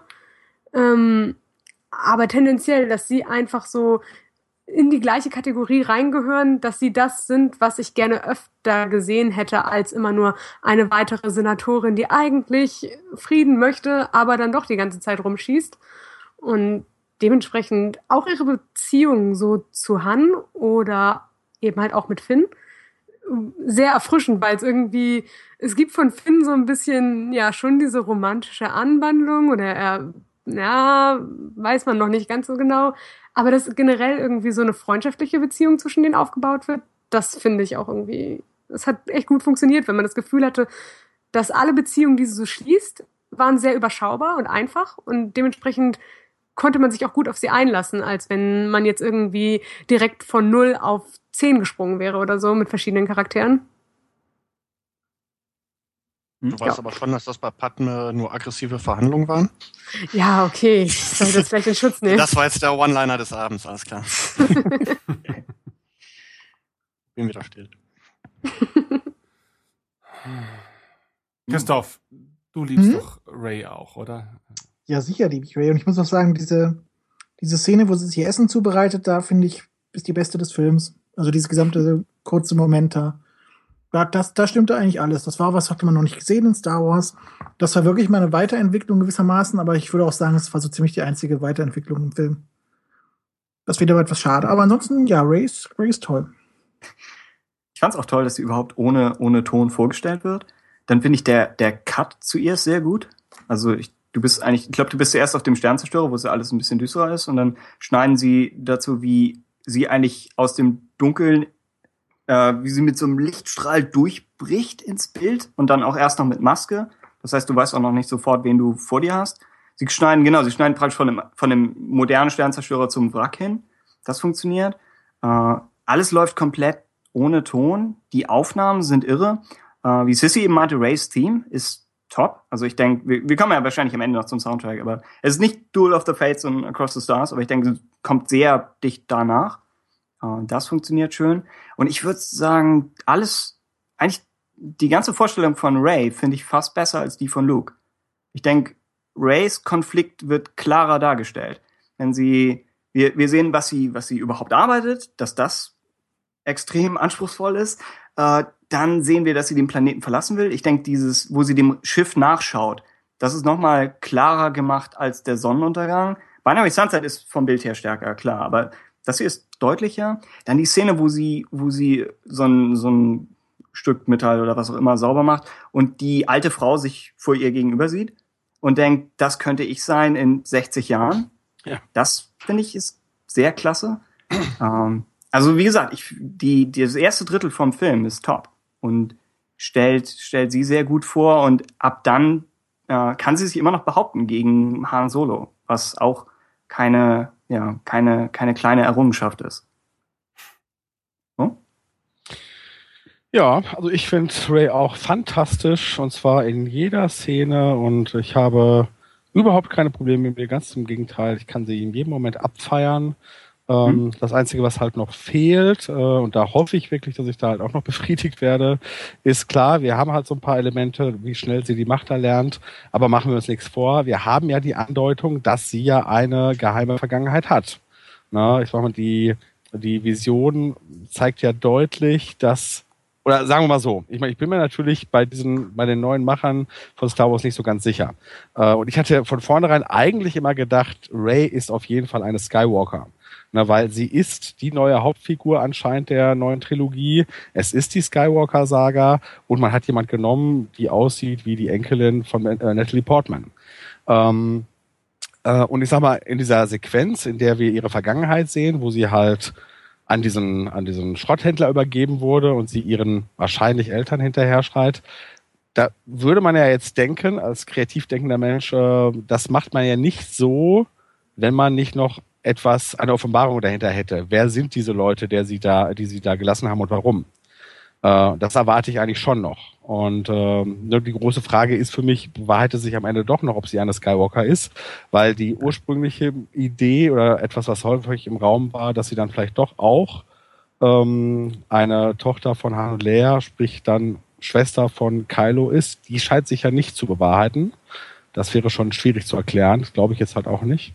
Mhm. Äh, insofern würde nur äh, Luke bleiben. Und wenn er es nicht wäre, dann frage ich mich wiederum, okay, was werden sie dann äh, für eine Vergangenheit da konstruieren? Und wäre sie dann nötig gewesen, es so zu konstruieren? Aber das ist alles, das sind alles Dinge, die man jetzt nicht beurteilen kann, wo ich halt auch nur so ein bisschen schade finde, dass ich da unbefriedigt bleibe und so ein bisschen Sorge habe, dass am Ende vielleicht die Auflösung nicht den Sinn macht, den ich mir wünsche. Aber Was ist denn da, wenn ich mal kurz einhaken darf, so eure Lieblingstheorie? Also beispielsweise, was mir eigentlich ganz gut auch gefallen würde, auch wenn es ein, Ticken konstruiert wäre vielleicht, aber trotzdem so von der Gesamtkonstellation her fände ich es eigentlich ganz cool, dass sie nicht von ihren Eltern tatsächlich äh, auf Jakku zurückgelassen wurde, sondern von, von, von Ben, der ihr Cousin ist. Und ich meine, sie kennt Luke ja offensichtlich nicht. Sie hat ihn ja für einen Mythos gehalten. Dass sie aber eigentlich auch äh, Schülerin an, an Lukes Akademie war. Und dass Kylo ihr vielleicht dann als kleines Kind irgendwie den Kopf gewaschen hat, das Gedächtnis ausgelöscht hat oder so und sie deswegen sich nicht an Luke erinnern kann, aber dann instinktiv zum Beispiel in dieser Verhörszene, auch später im Duell mit Kylo, ähm, quasi auf ihre damals schon erlernten Machtfähigkeiten, dass die wieder irgendwie einrasten und deswegen so stark ist oder so schnell stark ist. Das ist so eine Sache, die ich mal gelesen habe, die ich eigentlich ganz spannend und interessant finde. Man könnte ja auch vermuten, aufgrund der Vision, dass sie tatsächlich bei dem Massaker zugegen war sogar. Und dass vielleicht Ben dann in dem Moment dann doch wieder ein, ein Sog der hellen Seite äh, Naja, gespürt hat und sich dann dachte, okay,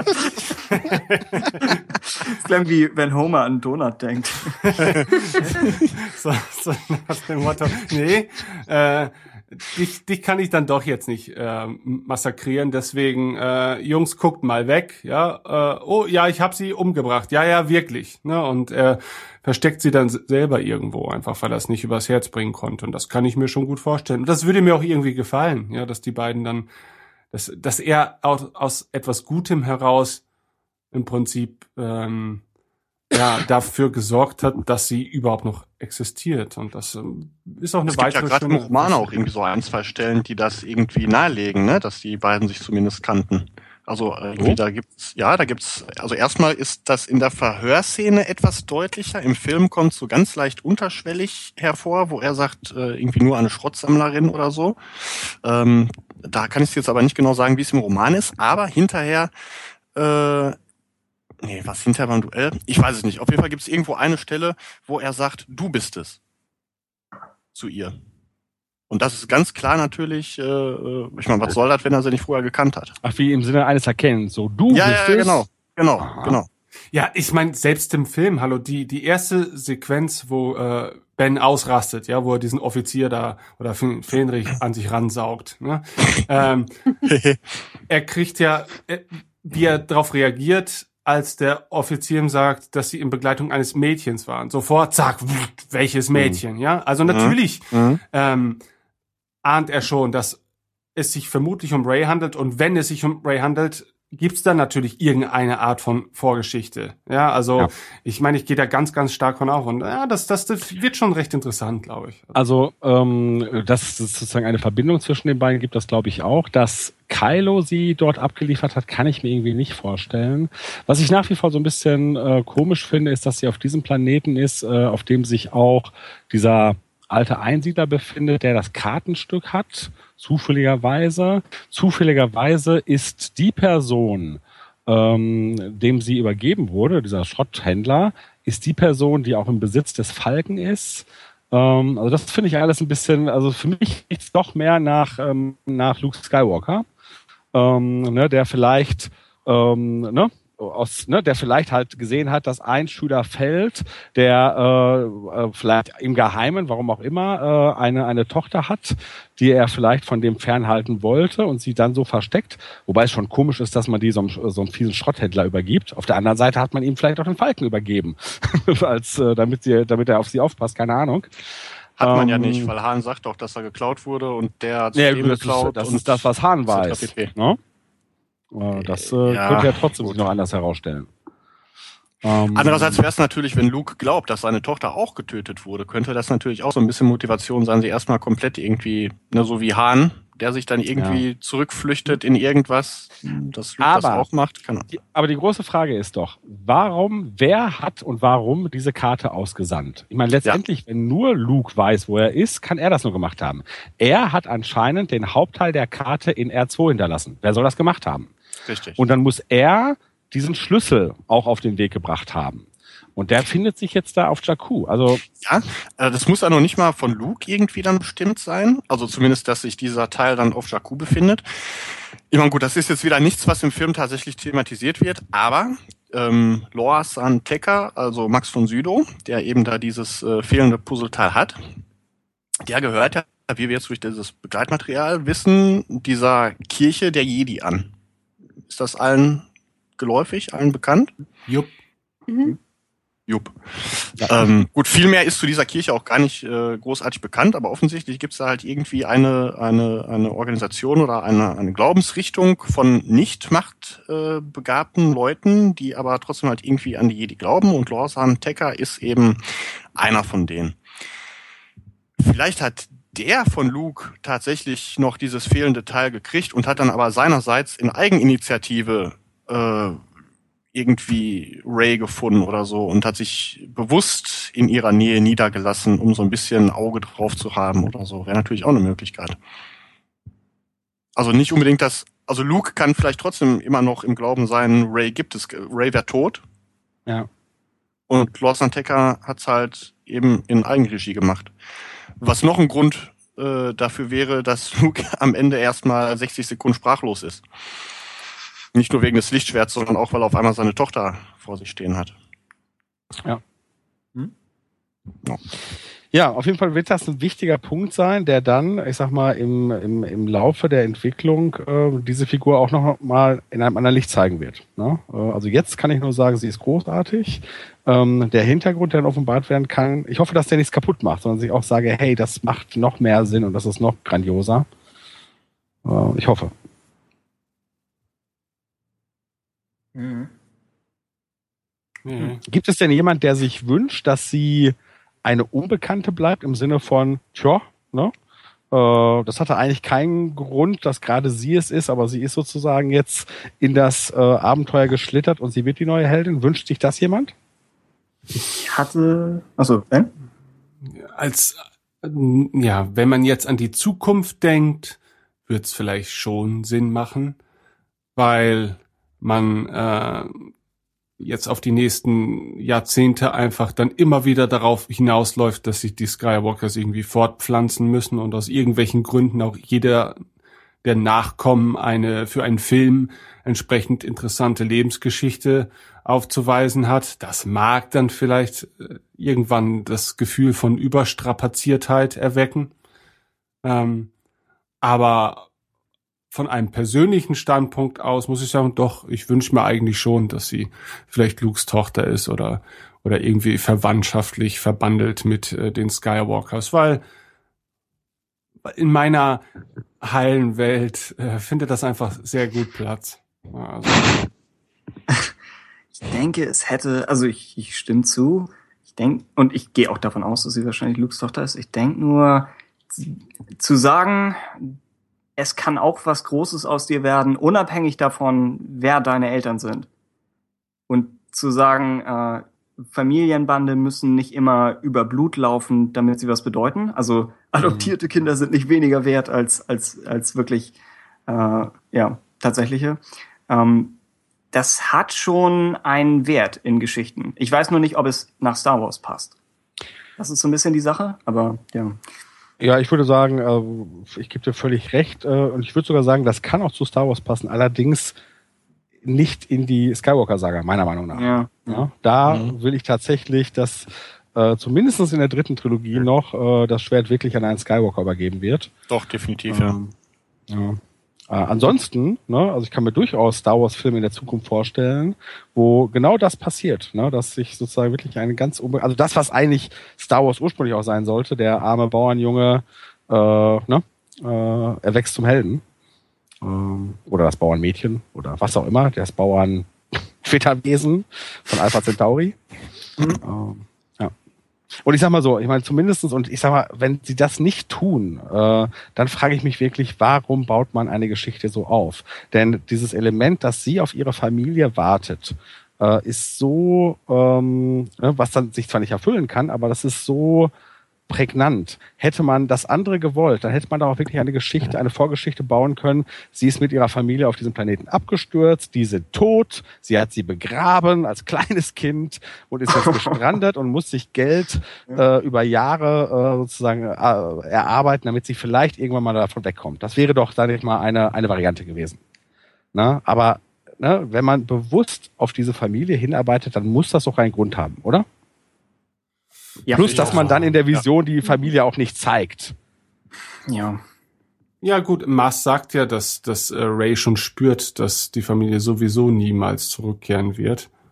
Ähm, ist natürlich die Frage auch, ob Rays Familie, zumindest die, von der sie ausgeht, es wäre ihr überhaupt ihre Familie ist. Es kann ja. Ja. durchaus sein, dass sie halt eben, so wie Luke ja theoretisch auch hätte davon ausgehen können, dass äh, Lars und Beru seine Eltern sind, Mhm. wenn man es von Anfang an so aufgezogen hätte und erzieherisch durchgesetzt hätte durch friedliche Methoden. Ähm, ähm, also das kann natürlich auch der Fall sein. Ne? Ich meine, eins ist ja klar. Sie, äh, sie weiß nicht, also wenn es, wenn es überhaupt so ist, aber sie weiß nicht, dass sie Lukes Tochter ist und Han weiß das nicht und Leia scheint das nicht zu wissen. Äh, wenn, dann ist das tatsächlich eine Sache, die Luke geheim gehalten hat. Nee, Ja. vielleicht weiß Luke es auch nicht. Also als Ja, Vater oder so. ist Richtig. man ja letztendlich noch in der äh, Position, stimmt. dass man unter Umständen nicht mal wissen muss, ja, dass, dass man Das ein stimmt, Kind ja. in die Welt gesetzt hat. Also ähm, es kann ja auch durchaus gute Gründe geben, warum Mara Jade oder sonst wer ähm, die Vaterschaft vor ihm geheim gehalten hat. Vielleicht auch, ja, weil Ja. ja gut, die Gründe, die kenne ich nicht, aber äh, Frauen und Männer und Dinge, die dazwischen passieren, äh, da gibt es vielfältige Ja. Erzählungen. Wobei es natürlich auch kein Problem wäre, wenn so jemand wie Luke äh, per Macht ihr das Gedächtnis löscht, damit sie sich in dem, ne, da, dass sie sich nicht an diese Vergangenheit erinnert. Ja. Gerade wenn sie ein Massaker überlebt hat, ne? Wenn wir Ja. von der Theorie Genau. ausgehen. Ja, und, und Ray. Ray hat ja schon die Visionen auch von der Insel im, im Meer. Ja, so Mhm. und äh, all das. Eigentlich habe ich das Gefühl, wenn wir Episode ähm, 8 gesehen haben, werden wir wahrscheinlich sagen, auch meine Güte, das war alles so offensichtlich. Ne?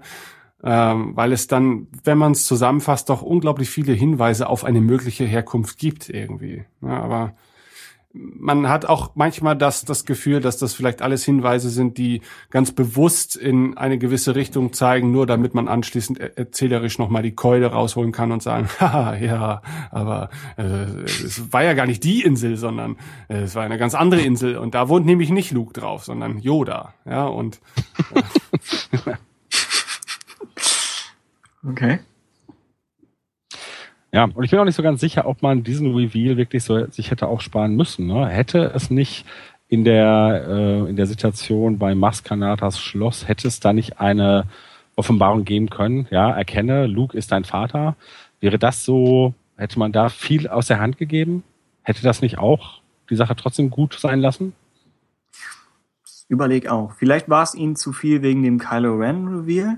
Aber so gesehen, so wie es jetzt ist, hat man Ray als, um, um die in der Abrams Bildsprache zu bleiben, als, als wandelnde Mystery Box. Und ich glaube, es ist nicht ganz so extrem, wenn sie selbst ihre Vergangenheit auch nicht kennt. Angenommen, sie erinnert sich wirklich an was, das sie dem Zuschauer nicht mitteilen würde, dann gibt es so eine Distanz zwischen uns und ihr und das wäre ein Problem. Aber so gesehen, wie du sagst, sie spielen sie bewusst als Geheimnis. Aber falls wir alle, und im Community Cast kam die Frage ja auch, falls jeder eigentlich ziemlich fest davon ausgeht, sie ist Lukes Tochter, hätte man es dann nicht auch sagen können. Genau. Und, Und den äh, das Moment am wäre ja für sie mehr auch eine. Offenbarung gewesen. Also sie hätte es Ja. ja nicht vor uns geheim gehalten, sondern das wäre ja auch in ihr erwacht sozusagen. Und ich finde, das Argument mit Kylo zieht nicht so ganz, weil das war ja kein großer Reveal. Wir sehen erst einen Bösewicht mit Maske und ein paar Sequenzen später äh, sehen wir ihn dann, naja, nicht wahr, also, da wird ja schon erwähnt, deine Familie. Ne, also in der ersten Sequenz äh, hören wir schon, oh, ne, du kommst aus einer gewissen Familie und ist es nicht also entweder ist es bei dem ersten Gespräch mit Snoke, dass der sagt, dein Vater Han Solo und so weiter, äh, oder bei dem Gespräch mit der Maske, wo er sagt Großvater, das wird ja relativ schnell abgehandelt.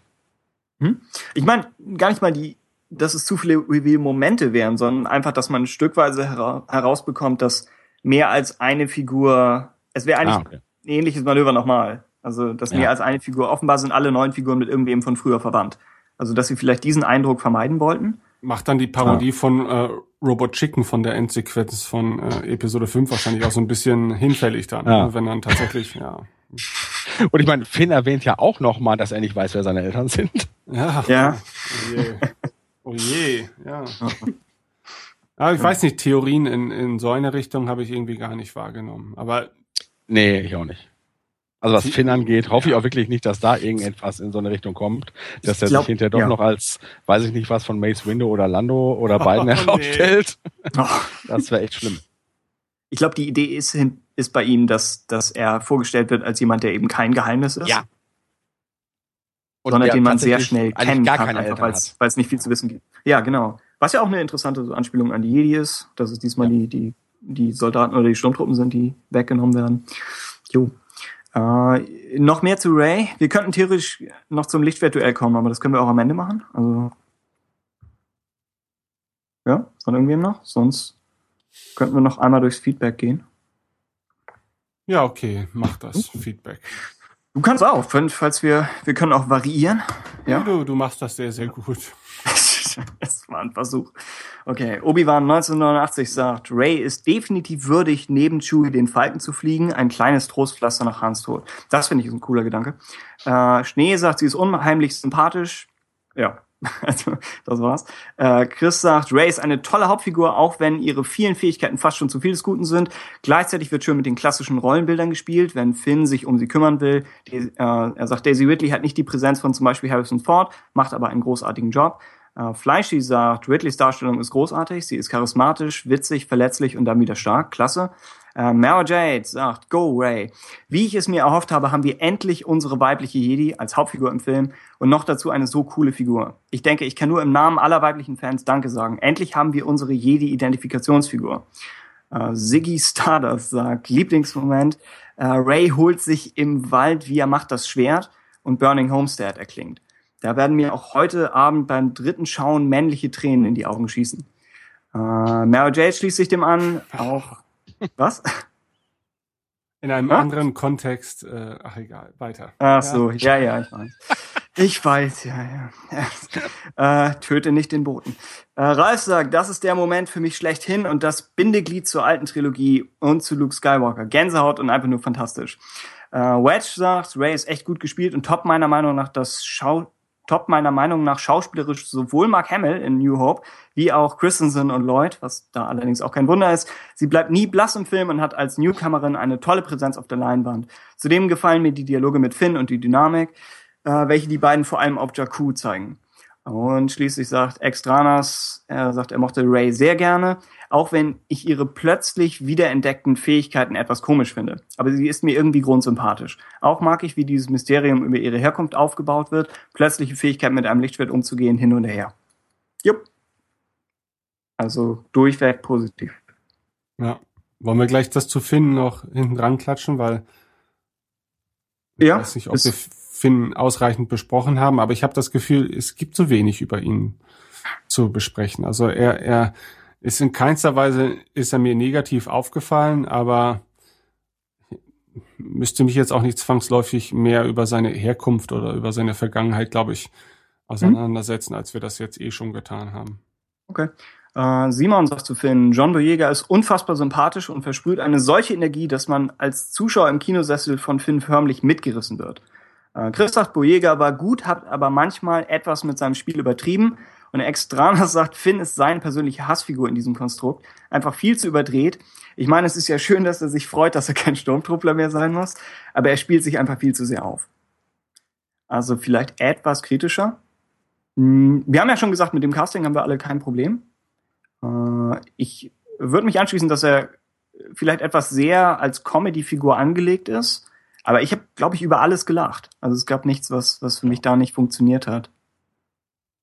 Ähm, es kam von einigen, kam so ein bisschen die Kritik, dass Finn zu einfach und zu früh desertiert. Ich bin einmal mehr bereit, das mit noch ein bisschen Buch- und Comic-Unterstützung absolut zu glauben. Äh, und eigentlich mag ich den Gedanken, dass, dass man sagt, selbst nach einem, einem Leben aus Gehirnwäsche und einer Ausbildung zur seelenlosen Waffe kannst du ihn noch in so eine Situation bringen, wie eben im, im Prolog. Und trotzdem wird er sagen, hier mache ich nicht mit und desertiert. Also das finde ich eigentlich wirklich gut. Ist klar, ist, eine, ist eigentlich eine riesige Entscheidung, die nicht ganz so sehr betont werden kann, weil wir ihn da gerade erst kennenlernen. Aber ich denke, wenn, wenn Comics-Bücher hier noch ein bisschen was machen, wird das funktionieren. Ähm, tja, seine Rüstung am Anfang passt ihm nicht wirklich, fand ich. Ja. Was auch bewusst so gemacht sein könnte. Dass ihm die Jacke sehr viel besser steht, was eine einfache, einfache Metapher ist. Ähm, der Beschützerinstinkt. Was meinst das du? mit dem Sanitärdienst hat für mich keinen Sinn ergeben, ehrlich gesagt. ich glaube, es war nur für den Gag am Ende gemacht, oder? Ich habe keine Ahnung, aber das ja, ja gut, er könnte ja vorher im Sanitärdienst gewesen sein, weil ich meine, er ist ja in einem sich, Alter. Boah, das ist ein geiler Sturmtruppler, so wie der die Klos hier scheuert, der kann das. Nein, aber es kann ja sein, dass das, dass er im Laufe seiner Ausbildung oder Karriere durchaus mal ein, zwei Jahre äh, auf Star Club ist. Halt eben, also das ist ja auch im tatsächlich im Militär so, dass wenn du eine Endverwendung hast, ja zum Beispiel als Pilot, dass du zwischendurch zum Beispiel auch zwei Jahre Truppenpraktikum machst, in dem du nur andere Leute ausbildest zum Beispiel und überhaupt nichts mit der Fliegerei zu tun hast. Also das ist Das ist schon ein Unterschied jetzt zwischen Sanitärdienst und Sturmtruppler, oder? Aber jetzt guck dir doch mal, guck dir doch mal unseren Kai an, Christoph. Der war da in der Küche und hat gekellnert. Und trotzdem hat er eine richtige Ausbildung da gemacht. Ja, also ich, ich kann mir das auch durchaus bunt jetzt. vorstellen. Ja. Ja. Okay, vielleicht habe ich da eher Probleme mit dem ganzen Thema Starkiller Base und alle wissen anscheinend, wo das Ding ist und wie es aufgebaut ist und selbst der Typ, der die Toiletten schrubbt, der weiß genau, wo man die Schilder ausstellt. Ja gut, das stimmt schon, da hast du völlig recht, aber das ist doch so eine Sache, die in Star Wars äh, grundsätzlich passiert. Äh, auch Ben Kenobi läuft durch den Todesstern und wenn man sich mal die Größe vorstellt und der findet auch die Stelle, wo er den Hebel umlegen muss, ah, ich glaube, das sind Dinge, die man in dieser Welt akzeptieren muss. Wenn man Hm. auf die Realität umbricht, ist man immer, kann man immer nur sagen, totaler Quatsch. Bei Obi-Wan hätte ich ja wenigstens gesagt, er hat in seinem Leben so lange in den Klonkriegen in irgendwelchen imperialen Basen gedient. Naja, in imperialen find- Basen hat er auch gedient und ich sag mal, als Kloman kommt man viel rum. und da hört man auch viel. Da erwarte ich aber einen Comic drüber, weißt du das? Dass er gerade mit dem Kloschruppen fertig ist und dann sieht, da hinten machen sie das Schild aus. Hände gewaschen. Mops. es, es hilft äh, bei Ray, dass sie am Anfang in den ganzen imperialen Wracks herumturnt. Einmal, weil das die akrobatischen Fähigkeiten erklärt, die sie später am Ende hat. Und dann, weil man wirklich sagen kann, das Imperium ist nicht fähig, sich weiterzuentwickeln. Also kann jemand, der das Layout von alten Wracks kennt, sofort durchschauen, wie eine moderne imperiale Basis aufgebaut sein wird, weil es genau das gleiche ist. Also das fand ich eigentlich ganz, ja, ganz also die Szene, die am? Anfang ist, also ihr, äh, also ihr erstes Auftauchen, hat es ja gerade beschrieben, ist ja diese Geschichte, sie reißt so eine, so eine Klappe auf, ne, und das Mhm. Licht strömt ein, man sieht sie mit der Maske und dann bricht sie da ja so ein, so ein Element ab und genau das wiederholt sich ja dann äh, in der Base. Mhm. Ja, dass sie, also jetzt nicht ganz so, ne, aber auch sie greift wieder in irgendetwas rein, um irgendetwas auszuschalten oder so. Äh, und das passt dann sehr schön zu dem. Genau, das ist clever gemacht. Ah, ach so, zu, zu Finn noch. Ähm, es gibt diesen, diesen Beschützerinstinkt, den er für Ray hat. Ich, die, die eine schwierige Sache ist, falls, falls, inzwischen wurde ja etabliert, dass das Imperium auch weibliche Sturmtruppler hat. Und dann ist es schwierig, dass sich bei ihm dieses Rollenbild so entwickelt hat. Deswegen hatte ich überlegt, vielleicht kann man es so erklären, dass er sie als Zivilistin sieht. Weil Ja. theoretisch ist er ja mit, mit weiblichen Soldatinnen als Idee durchaus vertraut. Also warum sollte er. Als Sollte Idee, als- ja, aber du weißt ja nicht, Ja. Äh, mit welchen er unmittelbar in Kontakt stand. Und wenn das Wenn es sich nur Captain war, Phasma dann beschränkt, ich wollte gerade sagen, dann, dann wirkt Ray wahrscheinlich sehr, sehr ver verletzlich und zerbrechlich dagegen. Also. Nun gut. Naja, und dieses, diese Wobei- Geschichte mit dem Handhalten und so, das ist ja dann insbesondere nur auf Jakku. Und da kennt er sie wirklich noch gar nicht so. Und dann Mhm. tauchen, taucht die First Order auf, ne? Und äh, da wird ja seine Sorge, oh Gott, wenn die kommen, ist wirklich, äh, ist nicht mehr lustig. Und da kann er vielleicht noch nicht einschätzen, dass sie sich tatsächlich da ganz gut äh, selber schlagen würde. Beziehungsweise auch sie weiß ja nicht, was auf sie zukommt. Insofern, das kann, also wenn das sich durchgezogen hätte, wäre das schlimm gewesen. Aber das hört doch dann eigentlich, äh, wenn sie auf dem Falken sind, auf. Dann kommandiert sie ihn rum. Ne? Er kriegt äh, es nicht gehackt, da die richtigen Werkzeuge anzureichen oder so. Äh, und ab da finde ich, hat sich das relativiert. Andersrum, Ja, ich glaube, Finn hat, hat selber viel Angst, ja, und, und möchte vielleicht Ja. ihre Hand halten, um vielleicht über seine eigene Ja, Angst ja, hinwegzutäuschen, aber Ja, in Wirklichkeit sucht er nur selber Nähe und Geborgenheit. Und das, finde ich, merkt man, oder man kann es in sehr viele Szenen rein interpretieren, ja, dass er schon eine gewisse Form von Beschützerinstinkt hat, aber auch, weil es ihm eine Aufgabe verleiht, äh, und er seiner eigenen Sinnlosigkeit äh, beraubt wird dementsprechend und halt eben das, ja, wie gesagt, weil er selber Angst das hat. wäre dann so die, die, äh, die Ray-Variante von seinem Selbstgespräch, das er Ja. führt, wenn er äh, Poe Dameron abführt, wo er immer sagt, ich bin nicht nervös, ich bin nicht nervös und Poe dann, ich bin nicht nervös. Ja, es ist ein das ist ein Selbstgespräch. Selbstgespräch. Äh, letzte Notiz, die ich noch zu, zu Finn hatte, war, dass er, dass er eine leichte Parallele zu Kylo Ren noch darstellt, wo beide praktisch eine Gehirnwä Gehirnwäsche hinter sich haben. Und beide beginnen ja eigentlich den, oder Finn beginnt den Film, dass er am First Order zweifelt. Und Kylo Ren bemerkt das im ersten Shot. Und wenn hera äh, wenn rauskommt, dass Finn desertiert ist, weiß Kylo Ren sofort, wer das, welcher Sturmtruppler das gewesen Ja. sein muss. Was so ein bisschen andeutet, dass Kylo Ren Zweifel versteht, weil er selbst zweifelt. Und dass ihn das als Anführer ein bisschen nervös macht, wenn seine eigenen Leute nicht, nicht an die Sache glauben. Was dann auch nochmal mehr Grund dafür ist, warum er eine Klonarmee vorschlägt, weil er, wenn jemand so wackelig ist, dann möchte er nicht hinterfragt werden. Und ja insofern passt der. Lichtschwertkampf am Ende ganz. Es ist schwierig konstruiert, dass Finn überhaupt gegen ihn durchhalten kann und so, okay. Aber die Idee, dass sich zwei Leute, die auf der gleichen Seite anfangen, dass sie sich am Ende gegenüberstehen und Kylo Ren ihn Verräter nennt, das ist eigentlich schon sehr cool konstruiert. Denke ich. Hatte ich so noch nicht gesehen, aber finde ich sehr cool. Hm. Jo. Okay, haben wir noch, noch mehr, was wir zu Finn loswerden möchten? Ja, eine Sache. Oh. Ich fand es einfach nur, oh, ist auch wieder eine totale Kleinigkeit, aber was für ein fettes Grinsen er im Gesicht hat, als äh, Ray ihn umarmt, als sie hört, dass das seine Idee war, sie zu retten. Diese muss man wirklich auf die auf die Wangen achten. Dass der ist so am Strahlen da, denkt sich, geil, sie umarmt Ja. mich. Irgendwie so nach dem Motto, fand ich, fand ich super. Ist eine totale Kleinigkeit, aber kam so was von sympathisch rüber. Ja, das war's. Ich weiß nicht so ganz, warum man, ähm, äh, weil ich sag mal, ich finde, äh, also er ist eine fantastische Figur. Er hat eigentlich auch für mich den befriedigsten Story Arc bereits im ersten Film. Ähm, aber warum endet er so, wie er jetzt endet, ne? als äh, komatöser Freund, den man zurücklässt? Ich hab's nicht so ganz verstanden. Ähm, seht ihr da einen gewissen Sinn drin? Was nochmal? Dass man Warum dass er als, als so. nein, warum er als komatöser äh, Freund äh, endet, den man zurücklässt. Also warum ne, durfte der, also warum muss der so angeschlagen sein? Man, man, also ich meine, man hält ihn ja am Leben, er ist ja nicht gestorben, ne, er kommt ja auch wieder, aber warum muss er so diesen Film beenden? Mein warum Papa darf er nicht angeschlagen sich ja. auch freuen, sag ich mal? Also ich war mit meinem, mit meinem Papa im Film und der hatte danach diese bescheuerte Theorie, die aber wirklich hinterher, die ist wahrscheinlich so bescheuert, hinterher kommt es so. Er läuft hinterher äh, in so einer möchte gern Darth Vader Rüstung rum, was natürlich irgendwie total blöd ist. Aber vielleicht Finn? wollen sie ihm irgendwie, ja, ja, Finn. Ja, der ist so schwer verletzt, dass er dann hinterher so eine, so eine, was weiß ich, Cyborg-Gedönse, Upgrade-Scheiße kriegt. Aber das glaube ich nicht.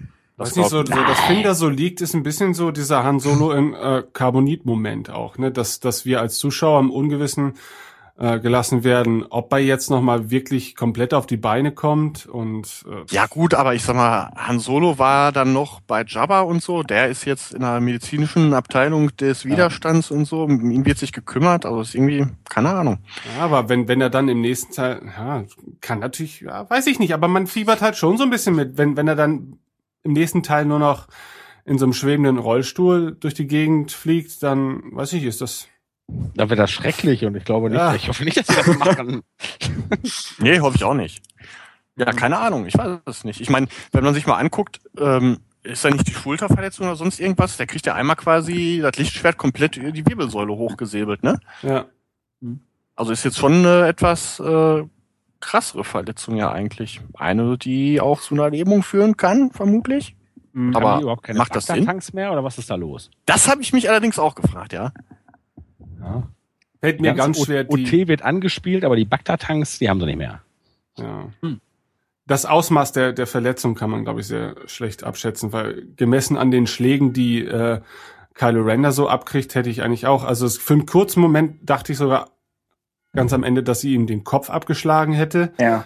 Ähm, und Mhm. dann war es dann doch so eine relativ harmlose Schramme und zwar noch so, dass er sich noch mal wieder aufsetzen kann und gucken kann und das war schon, wird wahrscheinlich eine Narbe hinterlassen, aber war dann Klar, deutlich harmloser, als ich erwartet hätte. Mhm. Ja.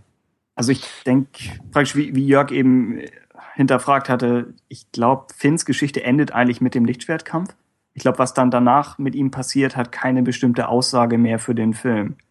Ich, das ist vielleicht einfach nur notwendige Plotmechanik, damit er nicht mit Ray mit muss. Ja.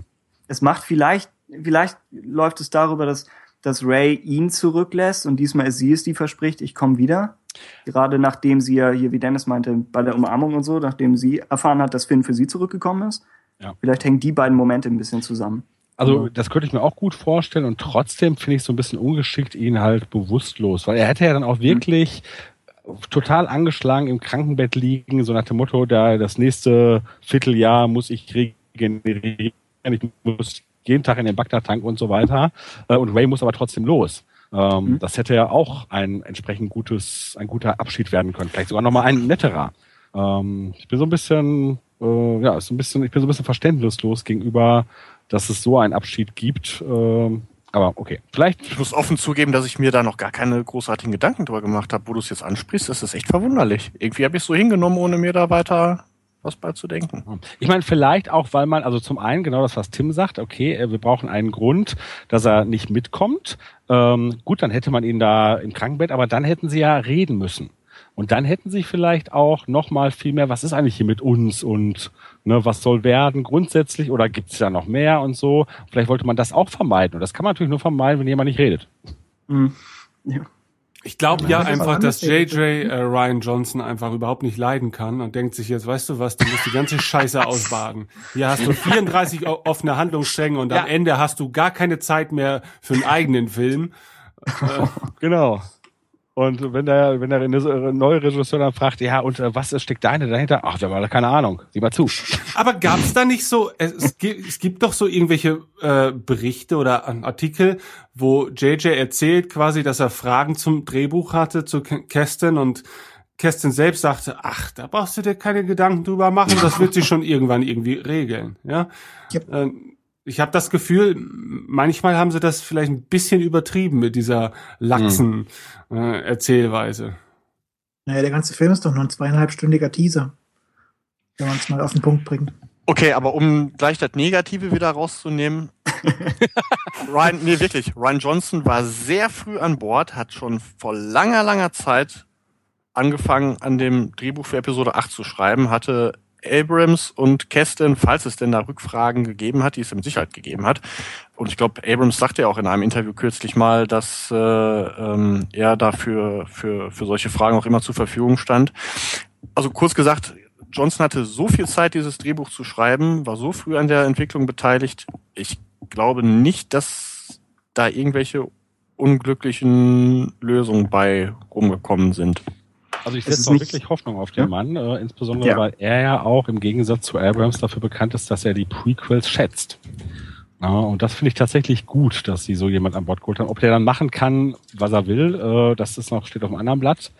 Aber ähm, wie gesagt, diese immense OT-Orientierung, die wir hier jetzt hatten, hat mir nicht so gefallen. Ne? Äh, Und es geht mir nicht darum, ich meine, der, der, dieser, dieser Film schließt an die Originaltrilogie an. Das macht alles Sinn, dass man näher daran ist als an der Prequel-Trilogie, aber man hatte doch schon wirklich sehr stark dieses Gefühl, wir sind ganz weit weg, wenn nicht völlig weg von der Prequel-Zeit.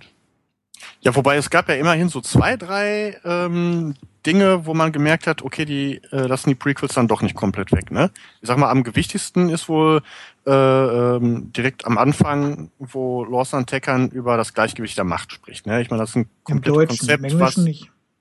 was ist Oh, im was sagt er im Englischen? Im Englischen sagt er irgendwie, ähm, er er sagt nichts vom Gleichgewicht der Macht. Er macht, sagt es irgendwie ein bisschen allgemeiner. Hm. Also es, er, er benutzt die Worte so direkt nicht. Also ich habe auch im, im äh, in vielen englischsprachigen Foren wird darüber diskutiert eigentlich. Also es scheint schon recht deutlich zu sein. Aber gut, habe ich jetzt nicht, ich habe es nur einmal im Original gesehen, da weiß ich nicht mehr, wie es gesagt wird. Na Genau, gut, er, sagt, dann- er sagt nicht Balance of the Force, er sagt Balance in the Force. Ja, stimmt. Naja, gut. Ja, also Naja, das meine jetzt, also weißt du was, du suchst Hm? aber auch das Haar in der Suppe, ne, ganz ehrlich. Nö, du bist ich so ja negativ realistisch. eingestellt, du, du suchst dir da Sachen raus, da denke ich Ah, mir ah. auch, mein Gott, das kann doch nicht wahr sein. Okay, aber Dennis, welche Punkte gibt's noch? Ja gut. Ähm, Hux, äh, nee Quatsch, Kylo sagt gegenüber Hux, dass es vielleicht doch sinnvoller gewesen wäre, eine weitere Klonarmee aufzustellen. Ja, also habe ich am, äh, also beim ersten Mal habe ich auch direkt gesagt, ach guck mal, doch hier ein Verweis. Auf der anderen Seite will man, glaube ich, genau da den Leuten einfach nur begreiflich machen, ey Leute, das sind jetzt keine Klone mehr. Also, Mhm. weil äh, Okay. es ist ja so, äh, und ich sag mal, gerade junge Menschen, ne, und äh, ich habe auch mit sehr jungen Menschen Ach so, die zu mir gesagt verstehe. haben, also so Ja, ja, Kindern, die gesagt haben, die Klone sehen jetzt ganz anders aus.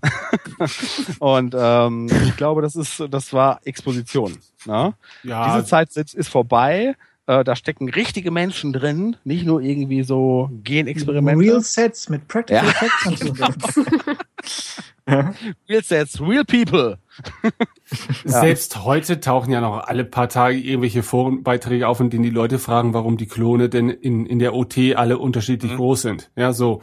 Ähm, Weil es einfach im Filmuniversum ja auch nie erklärt wird, dass, dass keine Klone mehr ähm, vorhanden sind in dem Sinne. Von daher macht das ja tatsächlich Sinn. Das ist hier, äh, das ist mal ein pos positives Beispiel für Exposition, wo sie angebracht ist. Dafür hat man es halt an 30 anderen Stellen weggelassen. Aber auch wenn es halt zu diesem Zweck ist, es ist halt trotzdem, also es ist Ja. schon Prequels irgendwo. Der, der Ja. einzige, ja, okay, das stimmt. Äh, der einzige Punkt, den ich äh, auch wirklich wohlwollend zur Kenntnis genommen habe, ist, wenn Mas Kanata halt erwähnt, ja, sie hat ja die verschiedenen Ausprägungen der dunklen Seite gesehen und da erwähnt sie ja zumindest auch die Sis. Mhm. Richtig. Ja. Aber ich glaube, das war es dann auch. Ja, ja, viel mehr äh, wüsste ich jetzt auch nicht. Aber immerhin. Umso Ja. seltsamer, wenn man sich anguckt, das Schwert, das hätte ja in den Rückblenden, das war ja nicht die Erinnerung des Schwertes, denn sie, denn Ray war ja auf keinen Fall irgendwie in Cloud City dabei. Da hättest du doch eigentlich erwartet, dass vielleicht äh, das Abschlachten von Kindern vielleicht ein bisschen wichtiger gewesen wäre, als jetzt das Lichtschwert. zu Ja, aber es kann die Erinnerung ihres Vaters sein. Ja, und dann äh, macht das eventuell Sinn. Ja, stimmt. Okay. Äh, dann sind wir mit, mit Finn erstmal durch, ja? Noch irgendwie mehr zu ihm? Sonst äh, könnten wir noch über Poe Dameron, da haben wir nicht viel zu. Äh, wir haben Feedback von Simon, da sagt er, Poe Dameron ist abgesehen von seinem Namen ja, äh, echt eine coole Socke. Als bester Pilot der Galaxis schafft er es, selbstbewusst und schlagfertig zu wirken, ohne dabei auch nur einen Hauch Arroganz zu versprühen. Das ist, würde ich sagen, eine, eine der positivsten Überraschungen am Film. Wie sympathisch Poe Dameron ist, hätte ich so nicht erwartet. Dass er einfach extrem. Erst macht er sich natürlich über Kylo Ren lustig, was sympathisch ist, und dann ist er ex, ex ja Mensch, Ja, doch, du hast ja auch heraus. Äh, er ist extrem respektvoll äh, Finn gegenüber in der ganzen Anfangssequenz.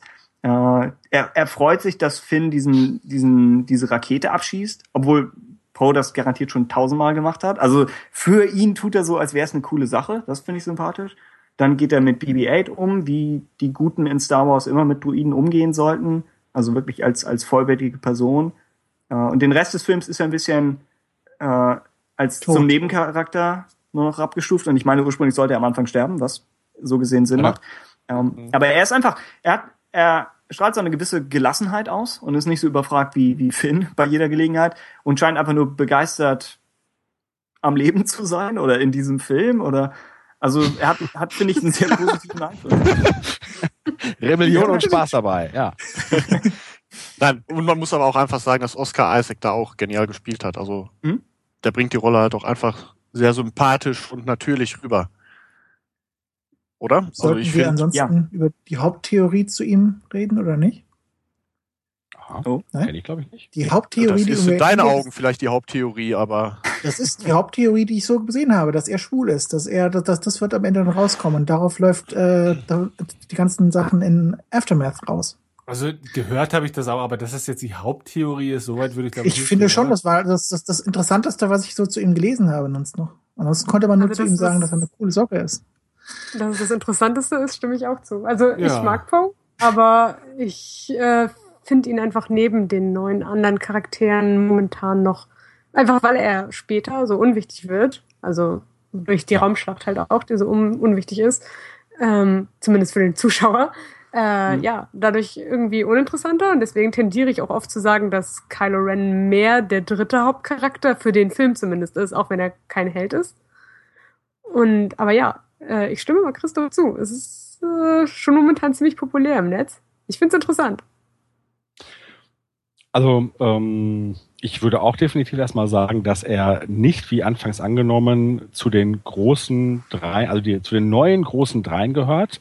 Er ist wirklich ein Nebencharakter. Äh, und wie gesagt, man merkt auch, eigentlich hatte man sich für die zweite Hälfte keine äh, Entwicklung mehr vorgestellt und man hat sich dann irgendwann entschlossen, ach, der ist doch eigentlich so cool. Wir lassen ihn jetzt doch mal weiterleben und dann gucken wir mal, was wir später mit ihm machen.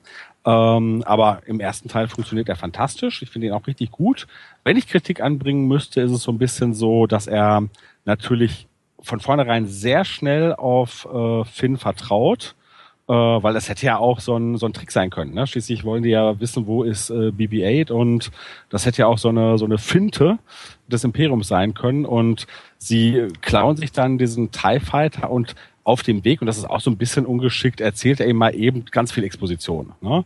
Also nicht nur, dass er kurz äh, ne, direkt erzählt, auf welcher Mission er eigentlich war, er erzählt ihm auch noch, weil das natürlich wichtig ist, damit Finn ihn später erkennt, wie BB-8 aussieht.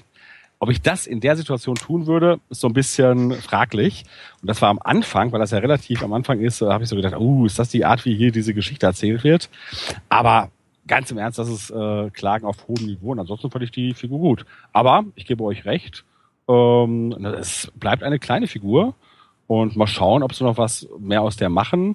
Diese Variante, ob der jetzt homosexuell ist, ich sag mal so, wenn es so ist, bin ich gespannt, wie sie das dann ähm, einbringen und ähm, aber hätte ich jetzt kein Problem mit. Es ist schon auch ein bisschen, aber das glaube ich hat damit nichts zu tun äh, oder muss nichts damit zu tun haben. Was ich auch ein bisschen komisch fand, ist, wenn sich die beiden wiedersehen, Finn und Poe, dann hat das auch schon etwas, was ein bisschen zu viel wirkt, wo man so denkt, das ist doch so, also so würde man alte Kumpels, mit denen man früher auf Tatooine rumgehangen hat, begrüßen. Ne, so ein Bix, äh, aber nicht jemand, den man, mit dem man gerade mal einen Flug mit dem TIE Fighter gemacht hat. Auch ja, wenn man ihm sein Leben verdankt. Aber für Finn sind halt diese Momente viel gravierender als vielleicht für jemanden wie äh, Poe. Und deswegen steigert er sich da vielleicht auch noch eine Spur mehr rein, weil er diese Art von äh, Emotionalität ja gar nicht kennengelernt hat in seinem Leben. Ja, deswegen. Nein, das Finn sich da reinsteigert, finde ich aber okay, aber Poe tut das doch auch. Ja, Poe ja. ist ja scharf auf Finn. okay, dann ist das vielleicht die Erklärung. Okay, ja. Ja, gut. Ja, gut, aber du, meine, du sagst richtig total gut. Ja, ich meine, okay, wenn es, das Schlimme ist, wenn man das jetzt so betrachtet, dann macht natürlich auch vieles Sinn. Da hast du recht. Ja. Dass er sich freut, dass er seine Jacke trägt und so. Aber er ist noch am Leben. Komm, lass uns T-Shirt tauschen.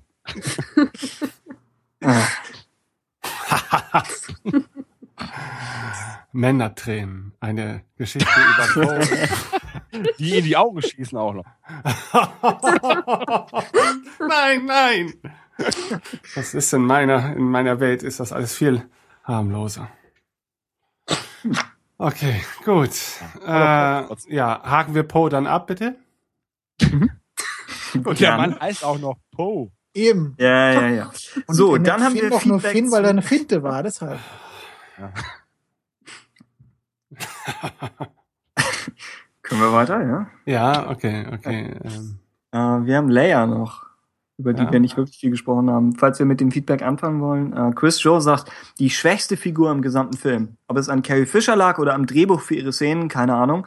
Ich hatte den Eindruck, wenn sie Szenen hatte, war sie nur ein Stichwortgeber. Und die Szenen mit Hahn waren eher unsympathisch, als dass sich zwei ehemalige Verliebte treffen, die noch Gefühle füreinander haben.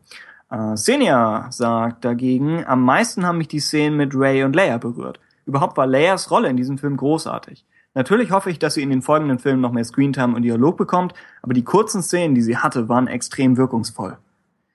Das wären praktisch die zwei leicht gegensätzlichen Perspektiven. Ähm, ich fand die Szenen mit Leia und Han haben im Englischen besser funktioniert, selbst wenn Carrie Fishers, Fishers Stimme jetzt anders ist, weil es einfach so, es ist so angestrengter Dialog, der so viel leisten muss, dass es etwas natürlicher wirkt, wenn es, wie bei Synchronisation mal üblich, da wird's drüber gelegt, während wenn die Schauspieler das Ganze selbst sagen, dann funktioniert es, denke ich, hier schon besser. Und wie gesagt, der Dialog ist halt sehr dazu gemacht, Expositionen zum Hintergrund zu liefern, dass sie sich beide gegenseitig erklären, wie sie mit, mit dem Verlust ihres Sohnes umgegangen sind. Das ist, es ist konstruiert, um das schnell abgewickelt zu haben aber es ist vom Gedanken her emotional, wenn auch sehr knapp. Ähm, ansonsten mochte ich die Szene mit Ray und Leia am Ende nicht so ganz, weil ich fand, die Umarmung ist komplett unmotiviert. Chewie steht irgendwie verlassen in der Menge. Ähm, und das, ich finde die Ray-Leia-Szene am Ende scheint so ein bisschen aus einer anderen Version des Films, entweder aus einem anderen Drehbuch oder aus einer anderen Cut-Version zu kommen. Weil da ja nicht wirklich, die haben sich ja vorher nie gesehen. Also selbst wenn da über Episode 8 noch rauskommt, dass, dass sie familiär verwandt sind, wovon wir irgendwie ausgehen. Aber selbst wenn das kommt, nur für diesen Film ist es etwas komisch, das so zu zeigen. Ähm, es ist interessant, dass möge die Macht mit dir sein, dass das das erste Mal fällt zwischen den beiden. Dann ist es, glaube ich, ich habe es nicht überprüft. Irgendjemand meint, es ist die erste Szene in Star Wars zwischen zwei weiblichen Hauptfiguren. Kann es sein? Wenn Ähm, du die Geburtsszene in Episode 3 nicht mit einbeziehst, vielleicht, ja. Du meinst wegen dem Druiden oder wegen Leia? Wie du das Wohl. interpretieren willst, ist dir offen. Das kannst du machen, wie du willst. Obwohl Padma hat doch noch eine, in Episode 2 eine ganz kurze Verabschiedung von äh, Sabe, Dorme, weiß ich nicht. Einer der Handmaidens. Absolute Hauptfigur, ja. Ja, okay. Ja, könnte, könnte das sein. Ansonsten, ja. Naja. Also, Achso, und dann hat, Lea, hm? Ich wollte nur noch sagen, ich hatte zur letzten Szene noch den Gedanken, dass, äh, dass es vielleicht leicht gespiegelt ist, weil sie zuerst, vorher im Film schickt sie Han, um ihren Sohn zu holen und Han ist gestorben und jetzt schickt sie praktisch Ray los, um Luke zu finden. Vielleicht hätte man daraus noch ein bisschen was machen können, dass Leia etwas zweifelt, aber sie ist, sie ist halt ein bisschen äh, eine Nebenfigur in dem Film. Also so viel konnte man ihr da, glaube ich, nicht noch in die Hand geben zum Arbeiten. Jo. Achso, Also Christoph, würd was sagen, meinst sie, du? Sie, sie ist hauptsächlich irgendwie Funktion in dem Film und nicht so Ja, sehr genau. irgendwie Figur. Und äh, besonders schlimm finde ich das irgendwie am Ende dann nach diesem viel zu leichten Sieg, der viel zu sinnlos geplant wurde, wo dann der ganze Film nochmal zerfällt und wo dann 3PO noch aufwacht oder nein, R2 wacht auf und alles geht so plötzlich hier, hier und da los und äh, Chewie weint dort noch ein bisschen und da, da fehlt irgendwie der emotionale Zusammenhalt von dem Ganzen. Und mittendrin ist dann halt Lea, die dann Ray umarmt und also Mhm. passt für mich überhaupt gar nicht. Ja, es ist schwierig. Es hat, es hat den Vorteil, dass weil die Starkiller-Sache so leicht düster ausgeht, mit Hahn und Finn verletzt und, und so weiter, dass man dann als Zuschauer wirklich an dem Punkt ist, wo man jetzt Luke Skywalker finden möchte. Also der Teil funktioniert. Aber ansonsten ist das ganze Fallout von Starkiller Base ist ganz komisch. Weil man eben dadurch, dass, dass der Explosionsshot aus Episode 4 zitiert wird, dadurch erwartet man, dass die Filmemacher eigentlich wollen, dass man gerade ein, ein Triumphgefühl hat oder so. Und dadurch, dass das eben nicht einsetzt, weiß ich nicht, ob es, ob es bewusst als teuer erkaufter Sieg gemeint ist. Oder ob der Film dann schon wieder versucht, die Brücke nach oben zu kriegen. So ist es. Aber dazu feiern dann diese ganzen Rebellen, die da rumlaufen und irgendwie nichts Ja. zu tun haben, außer da rumzulaufen, zu sehr, oder? Also, genau. Also Ja, da, der Film entscheidet sich nicht wirklich, wie man sich als Zuschauer da jetzt gerade fühlen soll. Ja, Das ist so ein bisschen die- die Schwierigkeit. Problem, ne? Also Han ist gestorben, diese Planeten der Republik sind in die Luft gejagt worden. Es Mhm. gab viele andere Opfer. Äh, da kann ich den Sieg tatsächlich, äh, also diese, diese, diesen Jubel wenig nachvollziehen. Ähm, und da hätte wirklich noch was dazwischen geschaltet werden müssen. Und ich meine, äh, anscheinend gab es da ja auch äh, etwas. Ne? Äh, Maskanata hätte ja wohl eigentlich auch dort auftauchen sollen. Es gab ja die Szene in dem Trailer, ähm, in der wir sehen, wie Mats ähm, das Lichtschwert an Leia übergibt. Das wäre nochmal eine interessante Sache gewesen, was da passiert wäre. Äh, da hätte dann vielleicht Trauerarbeit oder sonstiges noch geleistet werden können, sodass man dann am Ende vielleicht gesagt hätte, nun gut, jetzt muss es halt weitergehen. Leia ist gefasst und schickt ne, Ray auf den Weg und klar, die äh, ne, sozusagen die Soldaten äh, müssen jetzt auch zumindest das feiern, was zu feiern ist. Aber da fehlt Ja. irgendwie was. Es ist genau, es ist eigentlich Setup für einen klassischen Leia-Moment, wo sie genau wie in den alten Filmen, obwohl alles düster ist und alles gerade schiefgegangen ist, würde Leia immer sagen, es muss weitergehen. Ja. Und eigentlich könnte man hier mal wirklich die, die Stärke von der Figur zeigen. Stattdessen wird es so ein bisschen übersprungen. Kann sein, dass da noch, ja, dass da noch was fehlt. Ich weiß nicht, wann die Maskanata-Szenen gekommen wären, aber ja, irgendwas, irgendwas ist komisch. Ja. Äh, ach so, die R2D2-Sache hatten wir eben angesprochen. Ja, hm.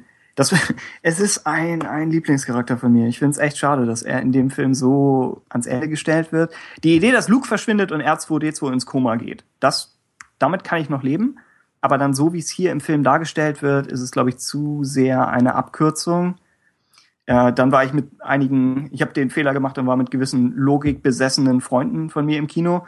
Und die haben sich sehr schwer damit getan, dass die ganze Sache mit der Karte, dass praktisch BB-8 zeigt diesen, dieses Bild von einem Sektor und das sagt offenbar niemandem was. Aber dann siehst du die Karte der Galaxis und der Sektor macht einen riesigen Teil davon aus. Das heißt, du hättest theoretisch auch einfach zum Sternenhimmel gucken können, wo denn Lukes Planet ist. Ja. Also dieses Zusammensetzen, dieses Zusammensetzen der beiden Ruinen, dass die beiden großen Star Wars Ruinen neben C3PO, dass die zusammenarbeiten, das funktioniert gut. Äh, aber ansonsten ist es zu sehr irgendwie Plot-Mechanik. Und das Schlimme Hm. ist, dass auch das nicht gut nachvollziehbar wird. Ne? Äh, Also klar, ähm, man kann sich vorstellen, okay, R2D2, der ja wichtige Informationen in sich trägt, ist aus irgendwelchen Gründen da auch ins Koma gefallen. Aber wie wird uns das näher gebracht? Ne? Der steht da unter so einem Tuch und völlig unmotiviert, äh, es sei denn, dass ähm, BB-8 mehr weiß, aber geht da hin und äh, ne, äh, zieht äh, das Laken weg und so nach dem Motto wach auf und dann erzählt, also insofern scheint BB-8 ja nicht mehr zu wissen, erzählt uns C3PO, beziehungsweise also C3PO erzählt BB-8 die Geschichte, warum das so ist und erzählt es damit uns, wo ich so dachte, ah, das ist jetzt auch hier Mhm. so ein bisschen komisch. Und warum genau, also was ist eigentlich der Auslöser, dass er am Ende dann doch aufwacht? Na, Ray Ja. betritt die Basis. Hallo? Nee, das ist ja, Doch, natürlich. der ja Weil, schon beim ersten Mal der Fall. Aber Er hat er zuerst Gegenanalyse eingeschaltet und bam. Ich habe jetzt gerade nichts gehört. Also Ray betritt die Basis, aber das passiert doch schon bevor. Nee, ach so. Doch, stimmt, Nee. das könnte sein. ja, Ray betritt in Ray. dem Moment das erste Mal die Basis. Und da Ray natürlich auf irgendeinem Wege scheinbar mit äh, Luke verbunden ist, ja, seien es jetzt Ja. Chlorianer-Werte oder DNA oder was weiß ich, wird R2 scheinbar dadurch geweckt. Also das habe ich beim Ja. ersten Schauen habe ich das auch überhaupt nicht zusammen, zusammengekriegt. Ich habe es dann auch nur irgendwann mal in irgendeinem Ko- Kommentar aufgeschnappt, glaube ich, oder in irgendeinem Podcast. Aber das macht schon Sinn. Also kann Ja. ich mir schon Ja, vorstellen. und das natürlich dann wäre ein weiteres Indiz zu der Luke-Verbindung. Und nee, das wird mir ja sogar gefallen. Ne? Äh, wie gesagt, dann ist eigentlich nur wirklich plump, dass äh, sozusagen BB-8 anscheinend unmotiviert zu R2 hingeht mit der Vermutung, äh, er könnte ja den Rest der Karte haben und C3PO unmotiviert wiederum auch sagt, das ist unwahrscheinlich.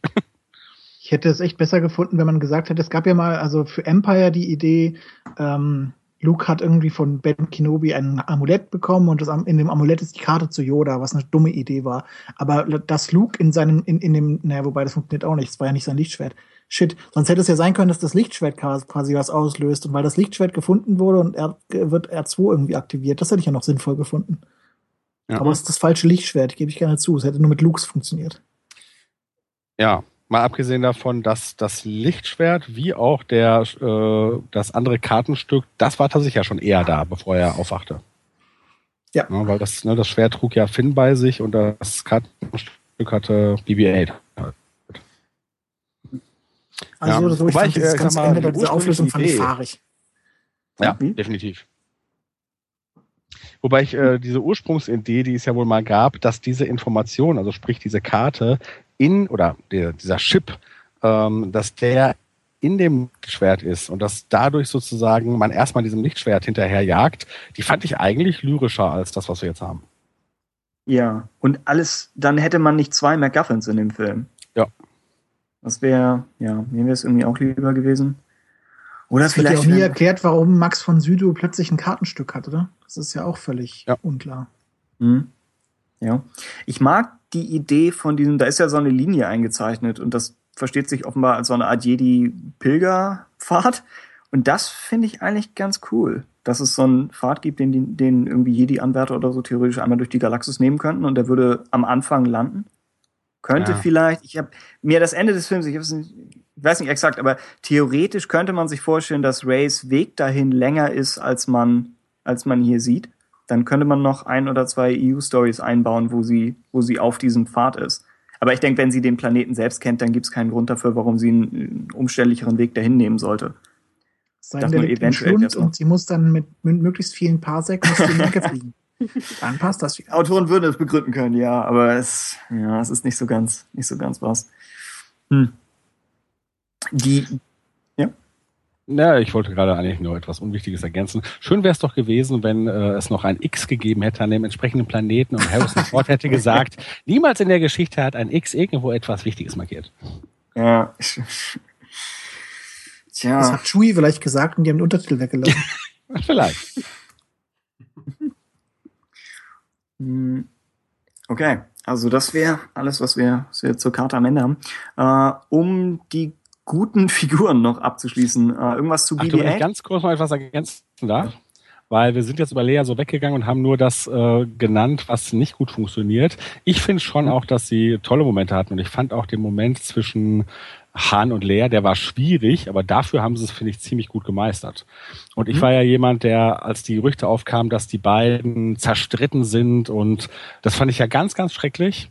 Und ich war dann auch erstmal nicht so zufrieden, wie es sich darstellte, aber immerhin, und das war dann schon beim ersten Mal deutlich, hey, sie durften sich noch lieben und da waren auch schon ne, äh, ganz gute Momente dabei.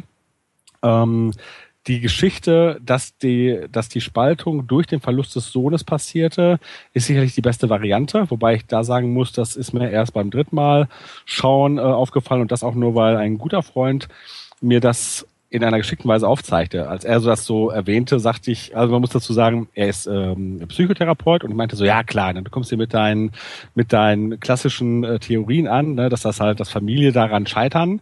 Äh, mal abgesehen davon, dass ich das auch durchaus wusste.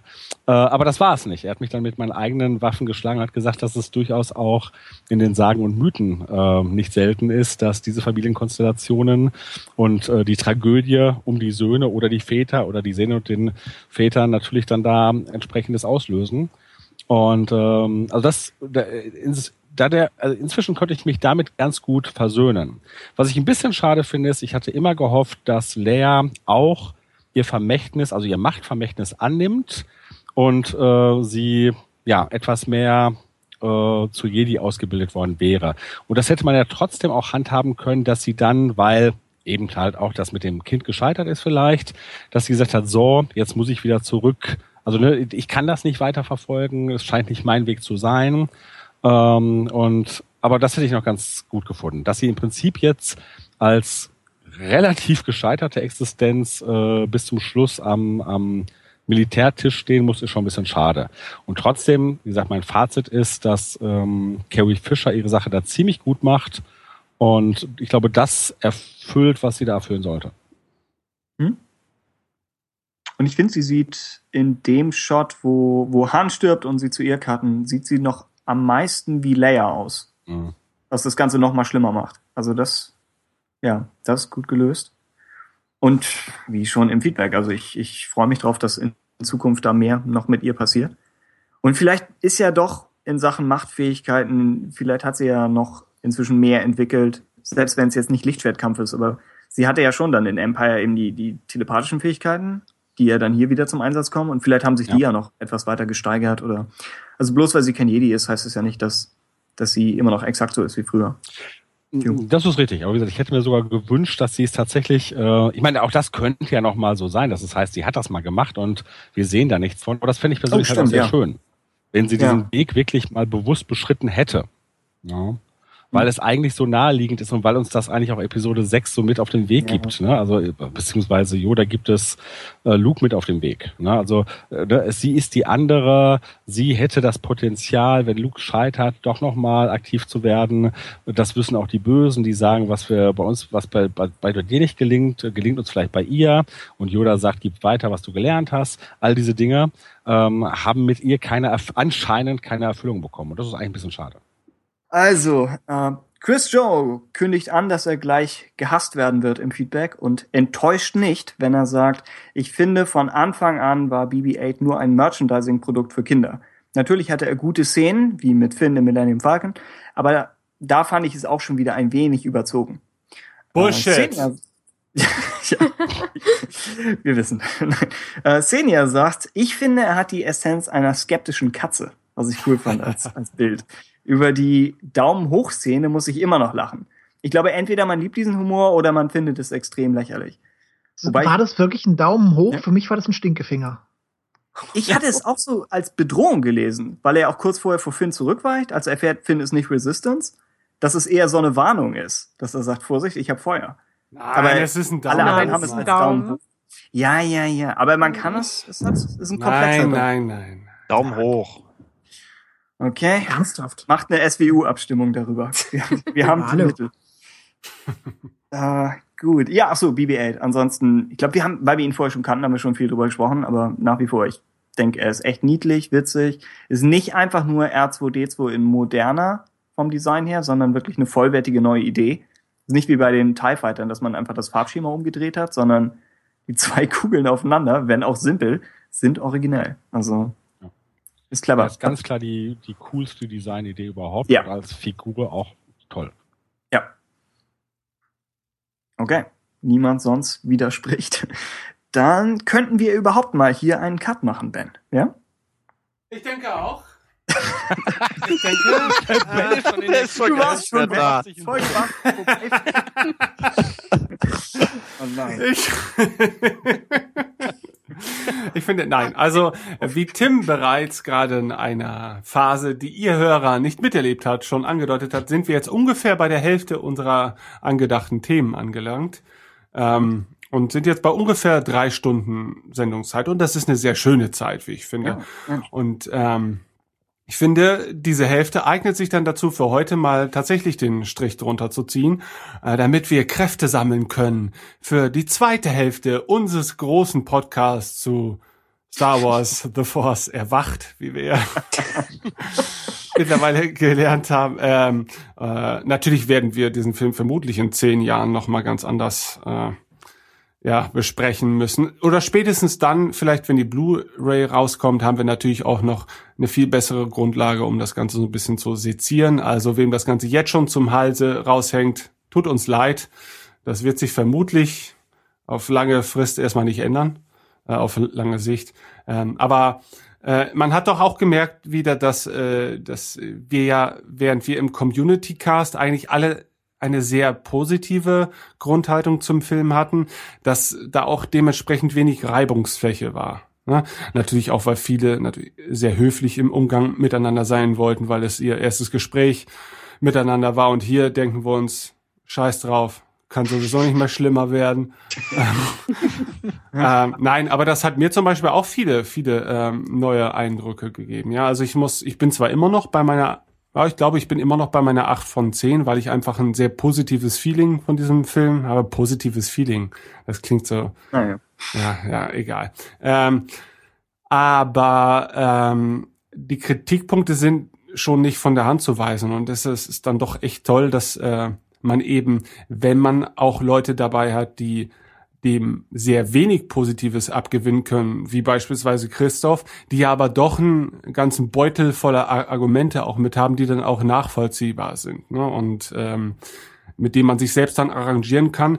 Nur, wie Dennis ja schon sagte, gibt es dann Leute wie mich und Dennis, die äh, die Kritikpunkte anders gewichten, weil der Film aus ganz anderen Gründen ähm, halt eben einen positiven Eindruck hinterlassen hat. Und ähm, ich finde, dass wenn ein Hörer oder Fan etwas aus dieser Ausgabe hat ziehen können, dann sollte es doch vor allen Dingen das sein, dass wenn euch der Film gefällt, müsst ihr das nicht begründen im Prinzip, um euch recht zu fertigen. Äh, und ihr müsst es auch nicht, wenn euch der Film nicht gefällt. Und, und das ist vielleicht auch mal ein Appell, ähm, dass wenn es so extreme in beide Richtungen geht. Das ist immer sehr schwierig, finde ich, wenn ich sehe beispielsweise auf Facebook oder in irgendwelchen Foren auch, sobald jemand etwas Positives über den Film äußert, trägt es der Diskussion nicht bei, wenn gewisse Leute jedes Mal ihren Standpunkt deutlich machen müssen, warum der Film schlecht ist. Ja, so findet keine vernünftige Diskussion statt. Ja,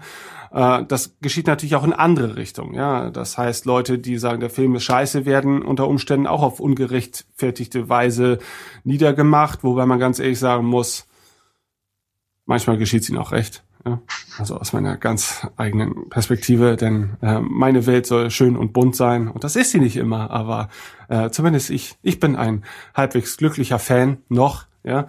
Ähm, die Zukunft wird zeigen, was daraus wird, ne, weil ich habe das Gefühl, E- Episode 7 könnte sich auch sehr viel schneller bei mir abnutzen, als das andere Filme tun, aber auch nur, weil ich unbedingt wissen will, wie es jetzt weitergeht, weil mir einfach der Speck fehlt, äh, die die Prequels teilweise zu viel hatten, ja, zu viel drumherum, was eigentlich ganz interessant war, aber das sich um sehr komisch dargestellte Hauptcharaktere gestrickt hat und so weiter. Und ich weiß gar nicht, warum ich jetzt so viel rede. Eigentlich wollte ich diese Folge jetzt beenden und mich verabschieden von euch.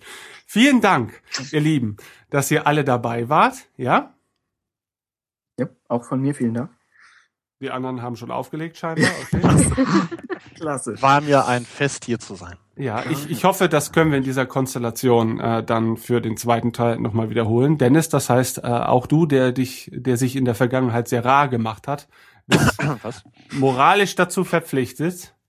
Okay. Ja, und die anderen sowieso. Ich gebe dir meine Bankdaten gleich durch, keine Sorge. Okay, okay. Also nächste Folge wäre dann noch zur dunklen Seite mehr, also Phasma und First Order und alles. Mars Kanata haben wir noch nicht drüber gesprochen. Finalkampf können wir, glaube ich, noch mehr zu sagen. Äh, und dann natürlich Effekte, haben wir auch Feedback zu. Äh, der Soundtrack, da wird Ben hoffentlich eine Menge sagen. Oh my God. Oh ich Gott, habe ja. eine, ich habe eine Meinung, ja. Wie? Negativ, oder? Oha. Nein, gar, gar nicht mal. Äh, Ah, das, okay. äh, Dann So viel darf ich jetzt schon vorgreifen. Also erst fand ich den sehr unspektakulär. Das war mein erster Eindruck. Aber weil vermutlich weil der Fil Film einem, äh, dem Soundtrack sehr wenige Möglichkeiten gibt, sich zu entfalten. Mhm. Ähm, jetzt, wo ich ihn eigentlich seit zwei Wochen jeden Tag so ein bisschen nebenbei höre, aber manchmal auch ganz bewusst, äh, muss ich sagen, ist eigentlich ein grandioses Stück Musik. Und äh, Okay. Ja. Ich stimme zu. Dann, und dann machen wir nächstes Mal vielleicht noch einen Ausblick auf Episode 8. Wir haben ja schon versucht, ein bisschen was an Theorien zu äußern, aber vielleicht gibt's ja noch mehr, was man, was man vermuten kann. Okay, ja, dann Ja.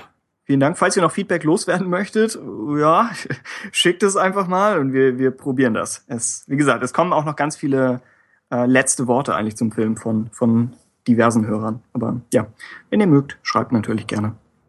So bestreiten wir die letzten drei Wochen, dass, dass man immer wieder letzte Worte hat. Na, ich mein Fazit, aber ich wusste nicht, was der Plural von Fazit ist. Also musste ich ausweichen. Okay. Fahrzen. Wir hätten es ja auch einfach überspielen können. Okay. Okay. Gut, also dann bis zum nächsten Mal. Jo. Tschüss. Ciao. What is thy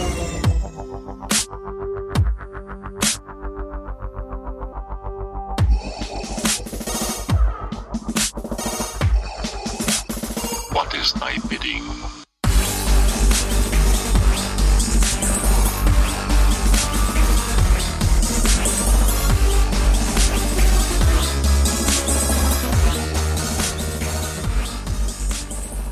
Der Radio Tatooine Podcast ist eine Fanproduktion und steht in keinem Zusammenhang mit Lucasfilm Limited oder der Walt Disney Company.